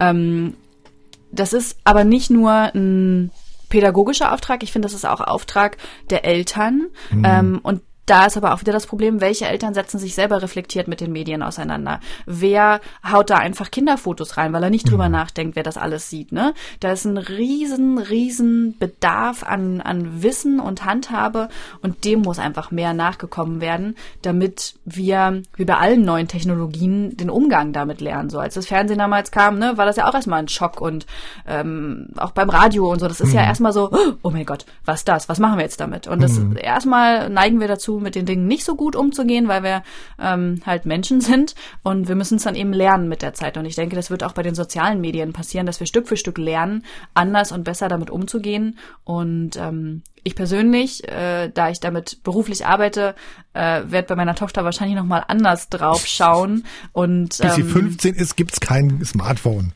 Das fand ich auch so spannend in der, in der Doku, ne, bei The Social ja. Dilemma, ähm, dass die Leute, die wirklich hinter Pinterest und Facebook und so sitzen und die dort ja, ja, gesprochen haben, dass die alle ihre Kinder am allermeisten davon fernhalten. Da mhm. habe ich gedacht, das ist wieder so typisch. Das ist wie bei den armen Lehrerkindern. Mhm. Na gut, aber offenbar haben die ein Reflexionsdings äh, äh, dabei. Genau, ne? hab, genau. Ähm, wir sprechen nachher auch noch mit jemandem, der auch aus der Tech-Branche kommt. Und da habe ich festgestellt, die Tech-Branche reflektiert ganz viel. Die haben auf ihren Events im Zweifelsfall Yoga-Kurse oder Meditationsräume. Ne? Das mhm. finde ich auch mhm. ganz spannend. Ich würde ganz gerne aber noch mal ähm, einen anderen Gedanken reinbringen, den ich, den ich irgendwie in der Vorbereitung, ähm, äh, der mir in der Vorbereitung kam, weil ich habe noch einen anderen Film gesehen. High AI heißt der. Ist so eine Doku, verlinke ich auch mal in den, in den Show Notes kann man sich angucken, ähm, kostet auch nichts bei der Bundeszentrale für politische Bildung, ist eine Doku über künstliche Intelligenz und Roboter.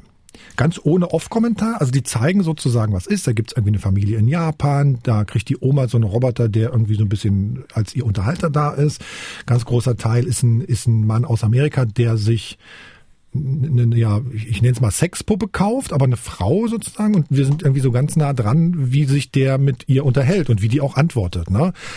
Ähm, wow. Und das ist ja, genau, ja. Und das ist ja sozusagen, abstrahiert nochmal gesagt, also diese modernen Technologien, die sind ja in, in, in diesem ganzen Marketing-Sprech von, von großen Firmen, sind die ja wirklich das reinste Glück. Ne? Es gibt irgendwie Technologien, die, die die Nähe simulieren. Es gibt diese Roboter-Robben in Altersheimen, weißt du, wo die, wo die alten Leute dann Roboter-Robben äh, streicheln können und denken, ach, es ist ein echtes Tier. Es gibt so VR-Erlebnisse, bei denen sich Menschen treffen oder diese, diese Sexpuppen mit KI oder über das Internet steuerbare Erwachsenenspielzeuge, ja da bin ich immer nicht sicher, soll, soll man da erstmal vorwarnen oder sollen wir es erstmal testen? Das ist ja auch was, wo man sagt, na ja, also wenn ich irgendwie eine Erleichterung äh, habe in irgendeiner Art und Weise, ist das ja per se erstmal gut und kann uns helfen mhm. und glücklich machen.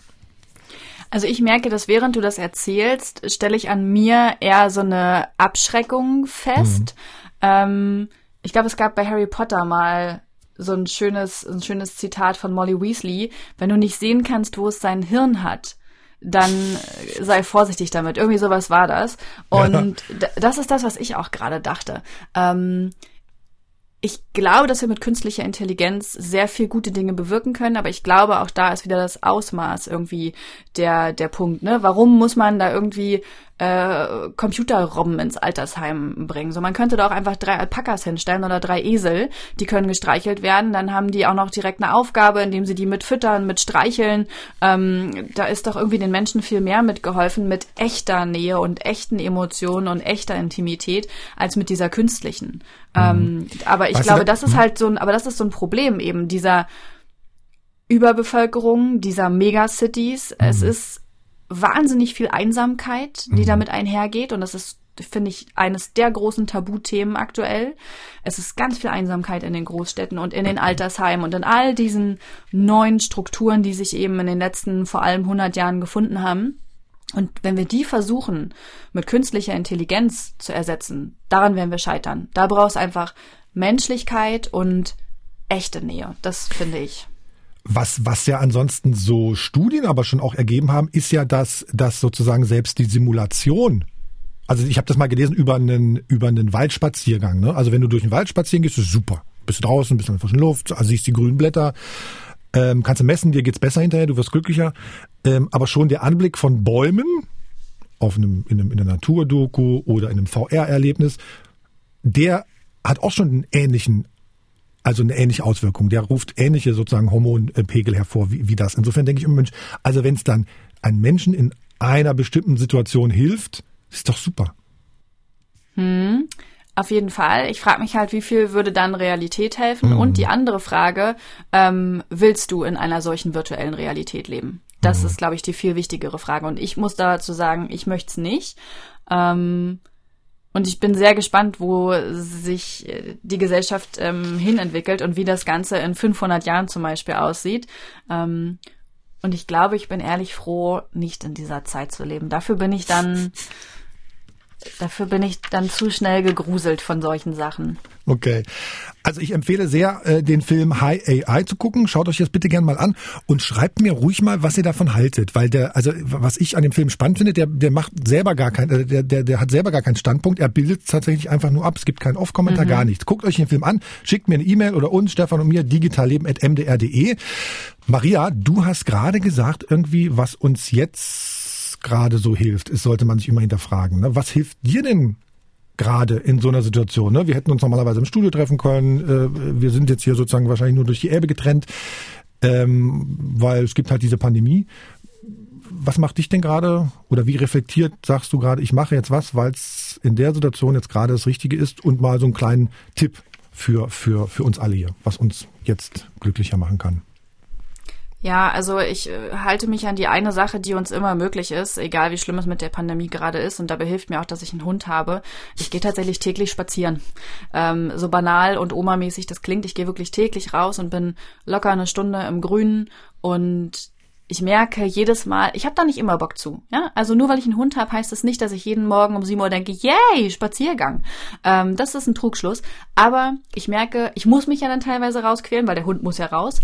Ähm, immer wenn ich nach Hause komme. Und ich war draußen im Grün, jetzt ist es nicht ganz so grün, aber ich war einfach draußen in der Natur, ich habe frische Luft gehabt, ich habe auf die Elbe geguckt es geht mir danach besser, wenn ich wieder reinkomme. Du hast es eben auch schon gesagt, das ist einfach so, Natur beruhigt uns, ne? Das ist was Beständiges, was Regelmäßiges. Die Jahreszeiten kommen immer wieder noch, wenn wir den Planeten nicht völlig versauen. Mhm. Aber ähm, ich merke, das tut mir gut und das erhalte ich mir und ähm, Spaziergang oder Spaziergehen ist super. So, und jetzt versuche ich nochmal glücklich zu machen. Du kannst noch äh, zwei Sätze sagen, warum die Leute auch mal deinen Podcast vollkommen unperfekt hören dürfen und nicht nur digital leben.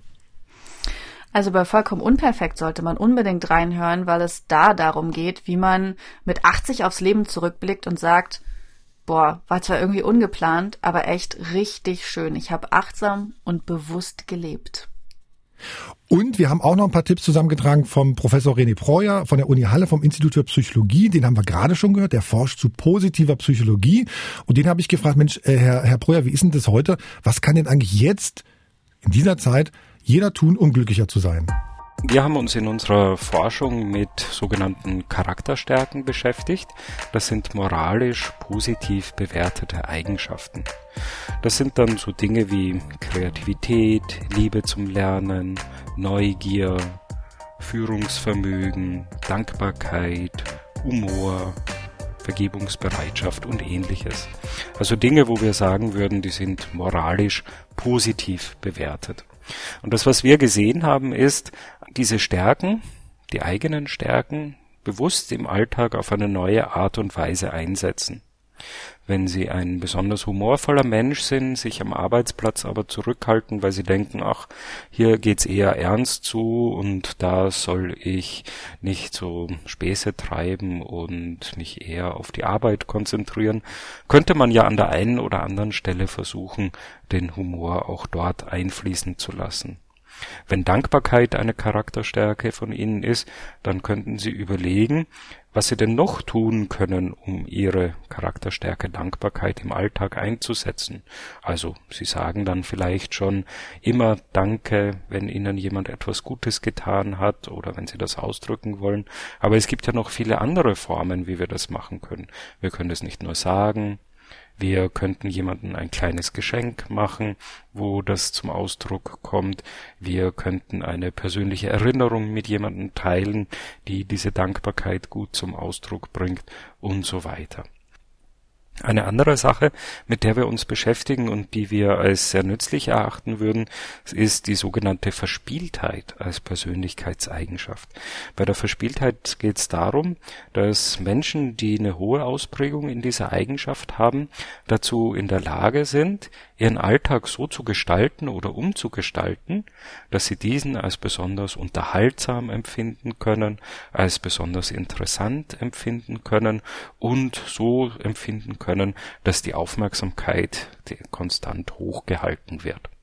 Und das, was wir nun gesehen haben, ist, dass Menschen, die in ihrem Alltag ähm, Verspieltheit zulassen, dass das jene Menschen sind, die Zufriedenheit erleben und Wohlbefinden. Wie kann man das nun machen in der Praxis? Denken Sie an die Partnerschaft, den Partner oder die Partnerin mit etwas Unerwartetem überraschen. Die Routine brechen. Unvorhergesehene Dinge tun und sich ein bisschen so von der gewohnten Bahn lösen.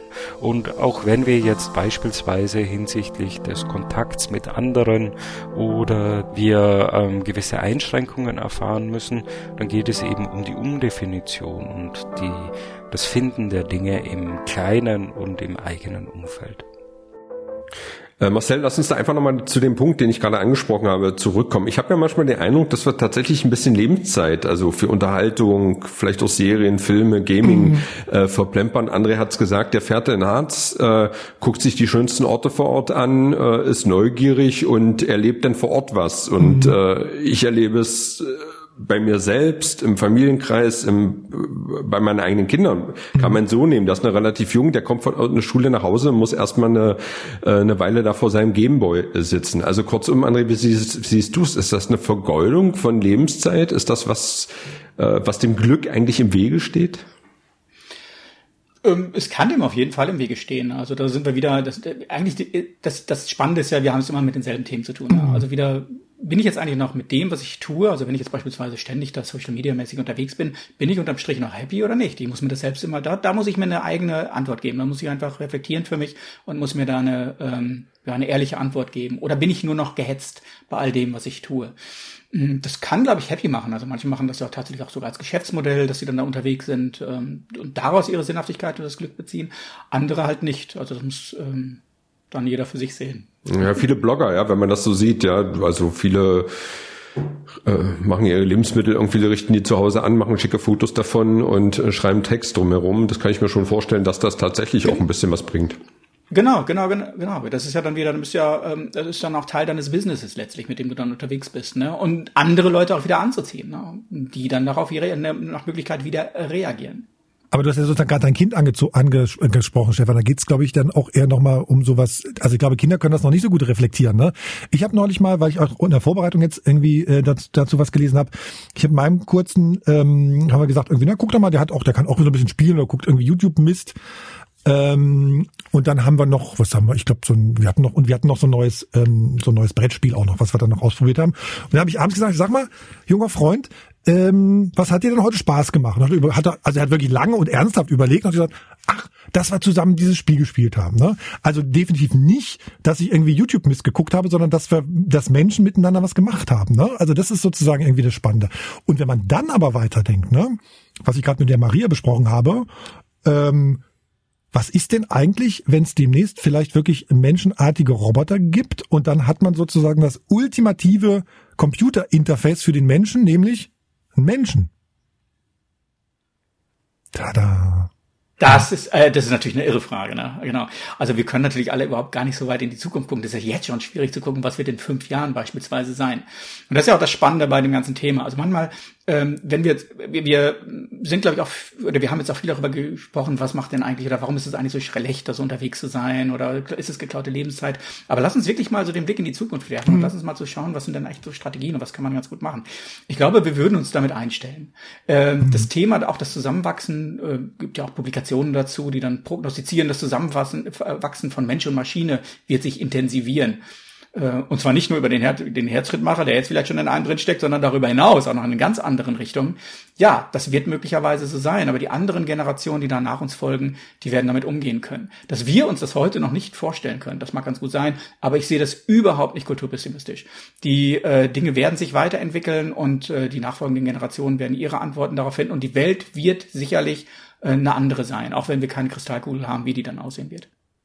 Und was ich ja den totalen Knaller finde, zumindest ist das mein Eindruck, dass viele Leute aus der Tech-Branche ähm, genau das tatsächlich reflektieren, dass sie sagen, okay, wir bauen hier was, ähm, ist es eigentlich so gut? Ich habe das neulich mal so festgemacht ähm, bei so bei so Tech-Events, ne? wenn wo so Startups dabei sind, Business Angels, dann gibt's irgendwie Latte, Macchiato, Pipapo, den ganzen Quatsch.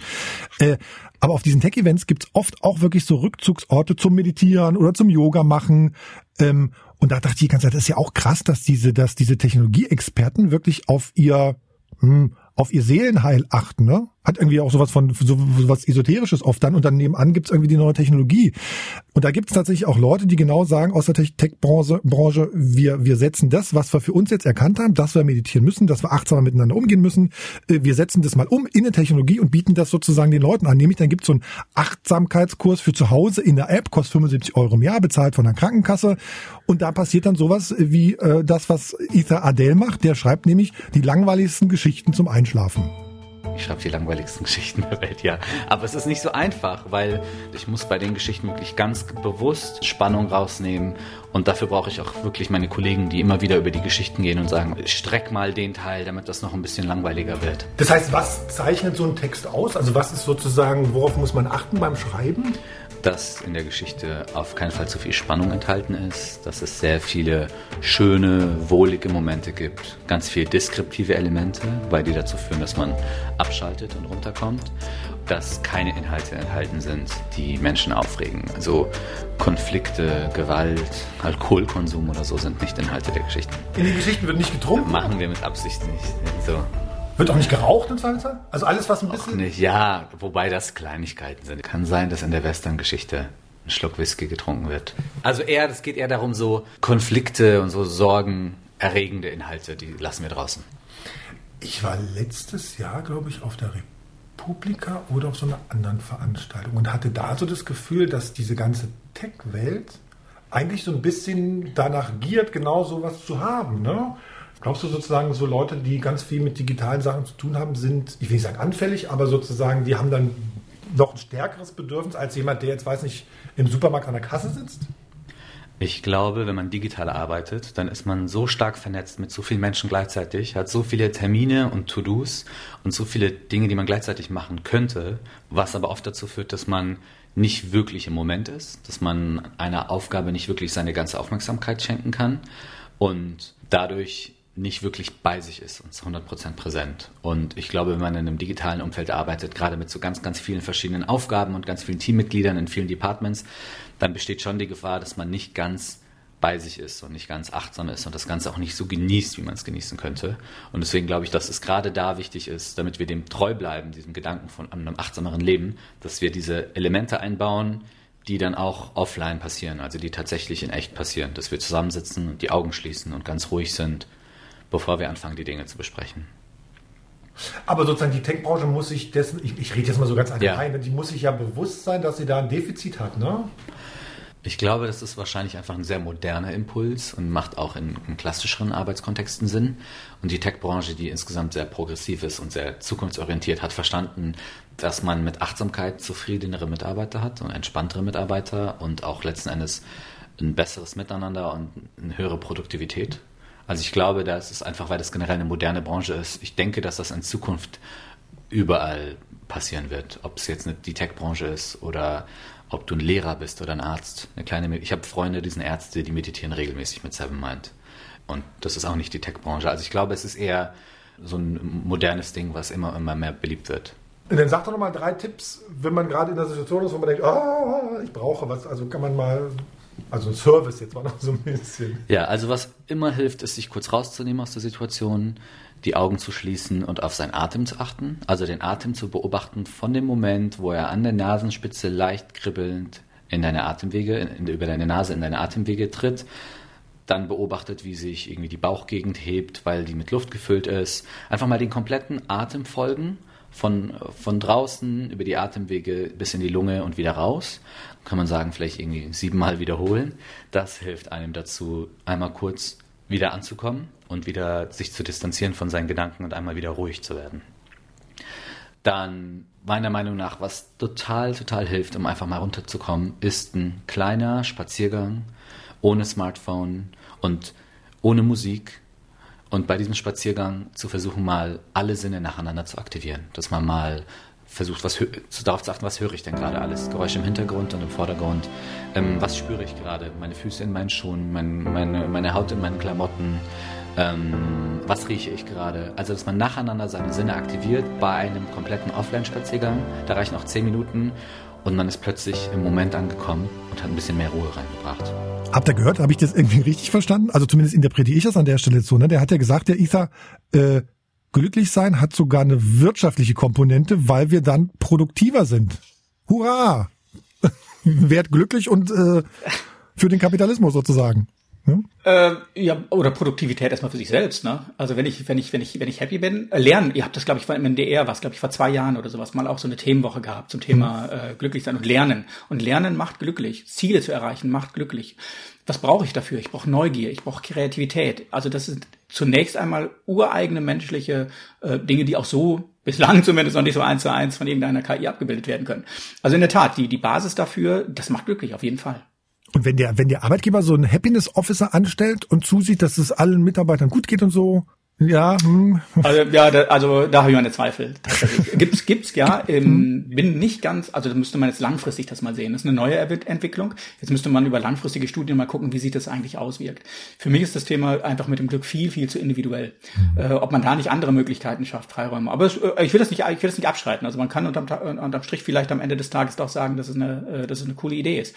Kann ich jetzt noch nicht bewerten, weiß ich nicht. Aber dass es das überhaupt gibt, das zeigt ja nochmal, dass wirklich ein, ein Bedürfnis auch dafür da, da ist, das Thema nicht aus dem Auge zu verlieren. Bislang äh, konzentrieren wir uns ja meistens auf drei Dinge. Erstens, es gibt irgendwelche Prozesse, die digitalisiert werden. Hm. Oder zweitens, es gibt irgendwelche digitalen Produkte. Oder drittens, es gibt irgendetwas an äh, ja, Infrastruktur. Also wir konzentrieren uns sehr, sehr stark auf die technische Seite. Der Faktor Mensch ähm, bleibt ähm, außer jetzt bei euch im Podcast hier, da wieder Ruckweine, aber sonst bleibt er ja oftmals dann auch äh, stärker außen vor. Aber über diese äh, Tech-Events, die du angesprochen hattest, zeigt sich ja, da ist echt ein Bedürfnis dafür da und das darf man nicht ganz äh, aus dem Auge verlieren. Und es kommt sozusagen von den von den Tech-Leuten selbst, das finde ich immer so überraschend. Äh, ich ja. habe gerade noch einen Gedanken gehabt, wo, wo wir irgendwie hier so äh, Wirtschaft und so angesprochen haben und, und was du vorhin gesagt hast, André, es gibt ja so ein Land, wo, wo, wo, wo es eben nicht ums Bruttoinlandsprodukt geht, sondern ums Bruttonationalglück oder so, ne? Um Bhutan, ja. Genau. Warst du da nicht schon, Stefan? Nee, äh, aber ich bin da mit der äh, VR-Brille mal hingereist ah, nach Bhutan. Mal, das stimmt. war eine, das ja. war total äh, Bei spannend. Also, ja. Genau, das sah dann wirklich so aus, als wäre ich in Bhutan gewesen ähm, mit dieser VR-Brille. Das war irre. Es war wirklich irre.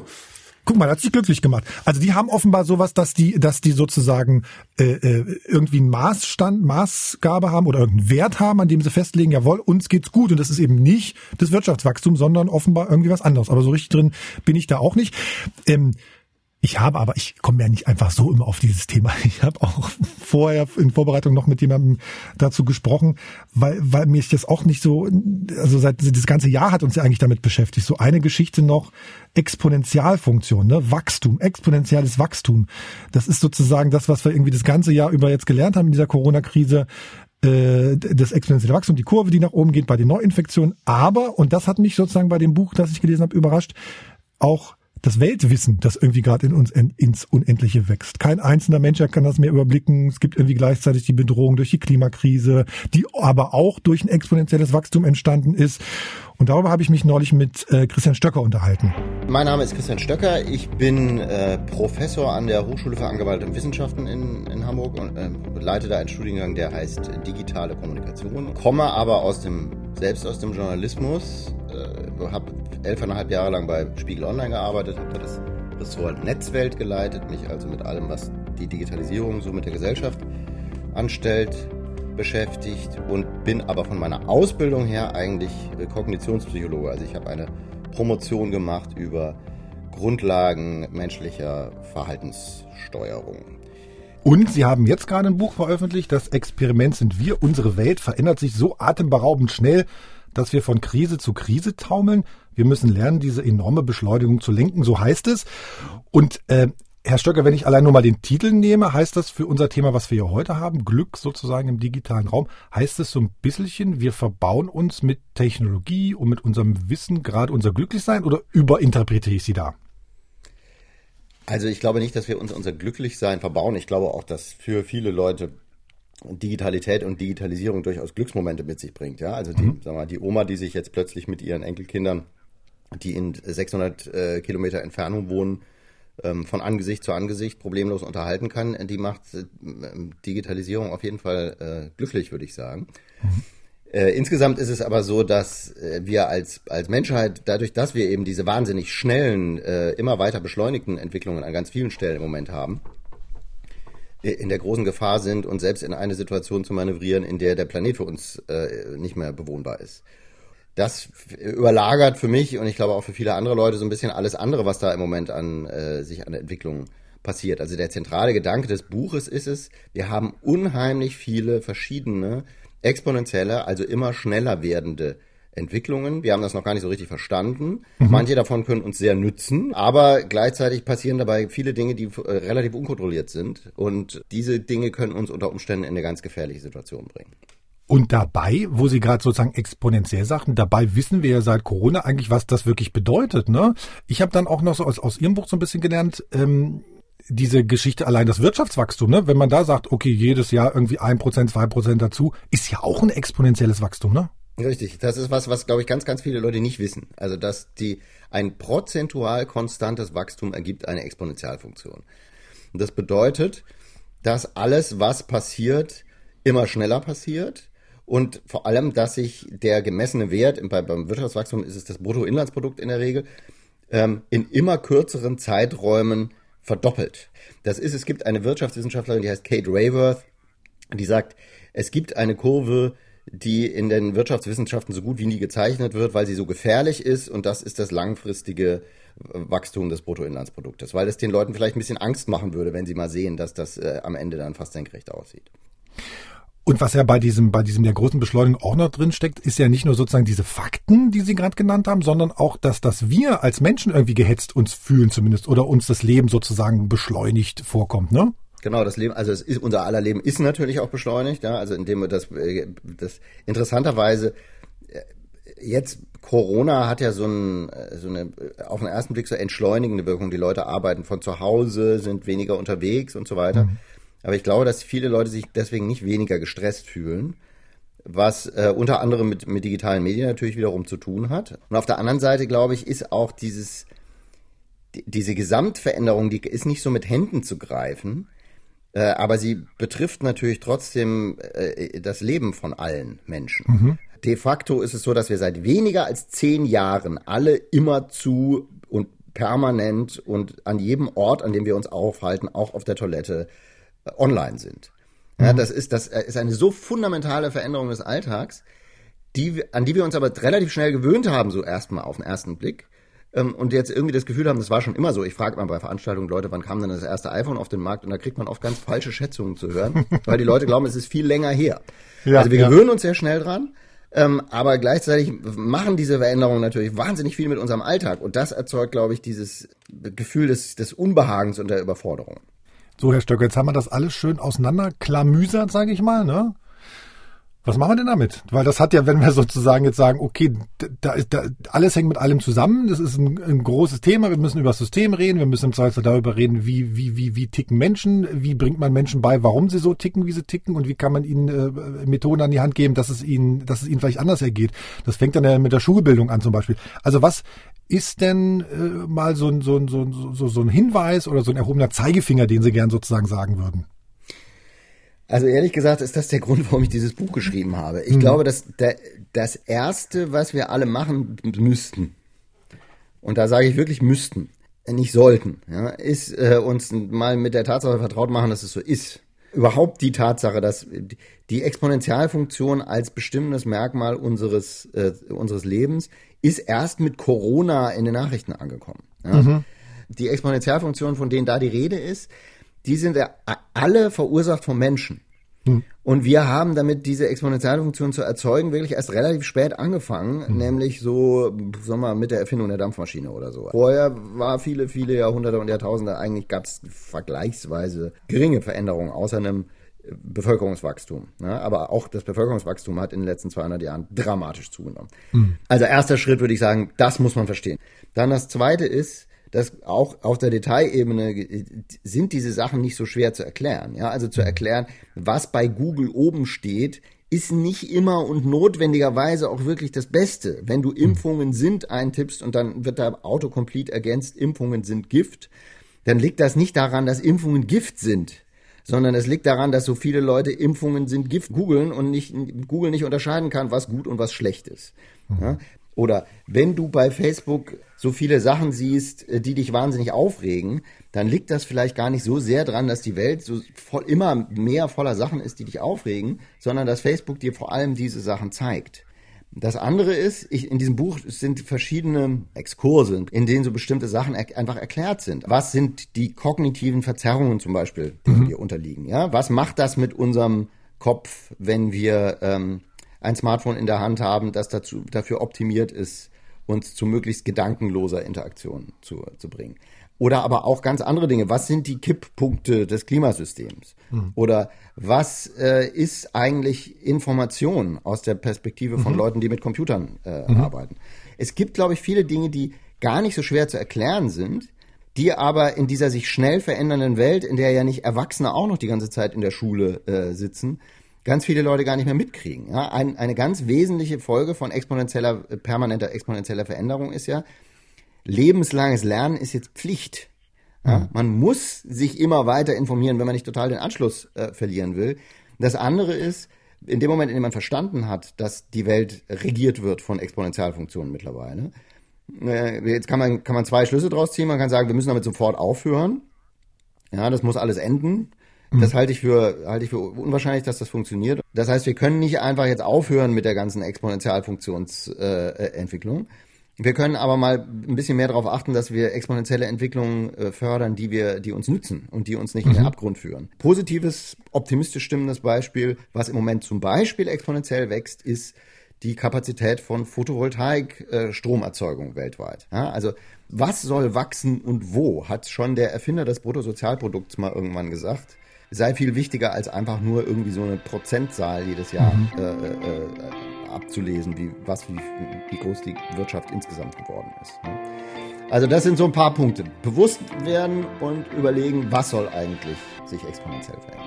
Und Sie sind zuversichtlich, dass wir, dass es auch in 50, 100, 150 Jahren die Menschheit noch gibt mit einer nennenswerten Art und Weise von, von gesellschaftlicher Organisation. Ich bin schon optimistisch. Ich, darüber haben wir jetzt gar nicht so viel gesprochen, aber in diesen letzten 60, 70 Jahren haben diese Exponentialfunktionen der Menschheit eine Menge Gutes gebracht. Also wir haben viel äh, niedrigere Kindersterblichkeit. Wir haben die Lebenserwartung in afrikanischen Ländern ist heute mhm. so groß wie, so hoch wie in Deutschland in den 60ern. Ja?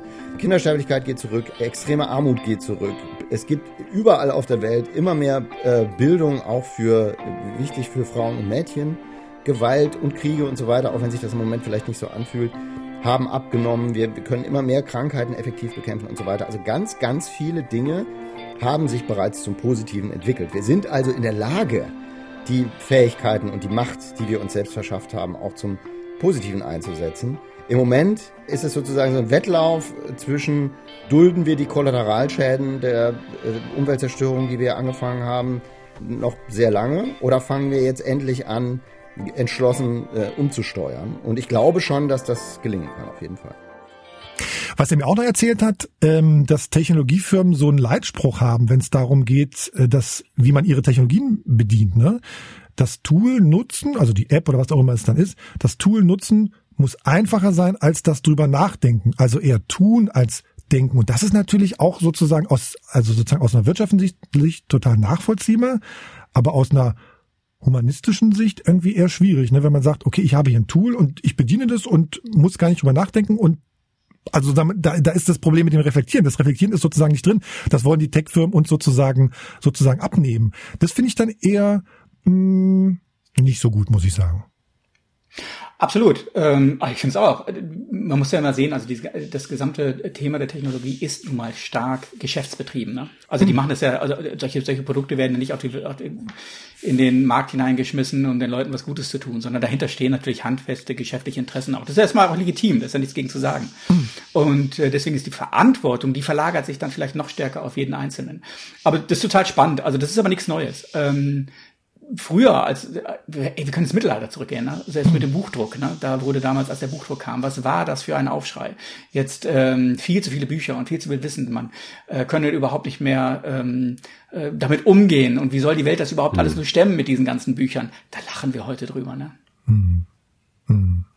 Ich habe hast, äh, zwei Wellensittiche. Das sind die ja? Wellensittiche meiner Kinder. Ich kann die Anekdote kurz erzählen, weil die passt zur digitalen Welt. Meine Tochter, als sie in die dritten Klasse ging, hat gesagt, Papa, wann kriege ich endlich ein Handy?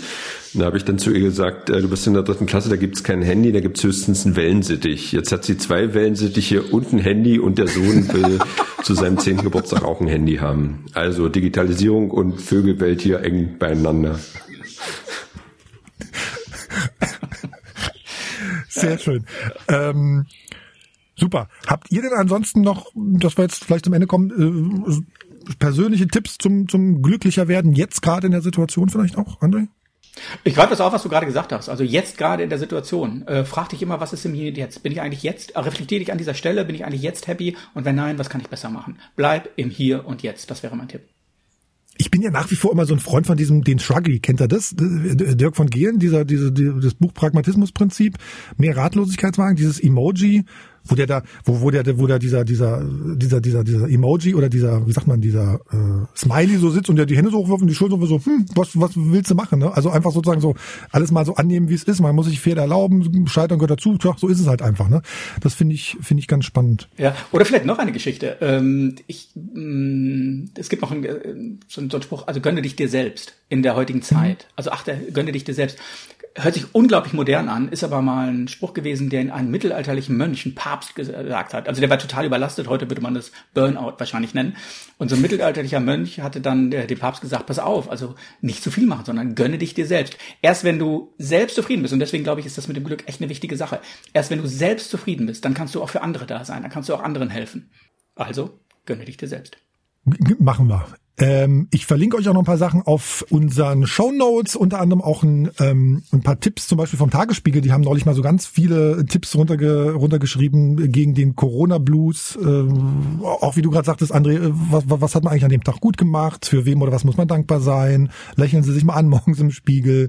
Oder was würden Sie einem Freund sagen, der an Ihrer Stelle wäre? Da kommt sozusagen das Abstrahieren wieder dazu. Das finde ich, äh, finde ich ganz spannend. Und was auch dabei stand, essen Sie ruhig mal Schokolade.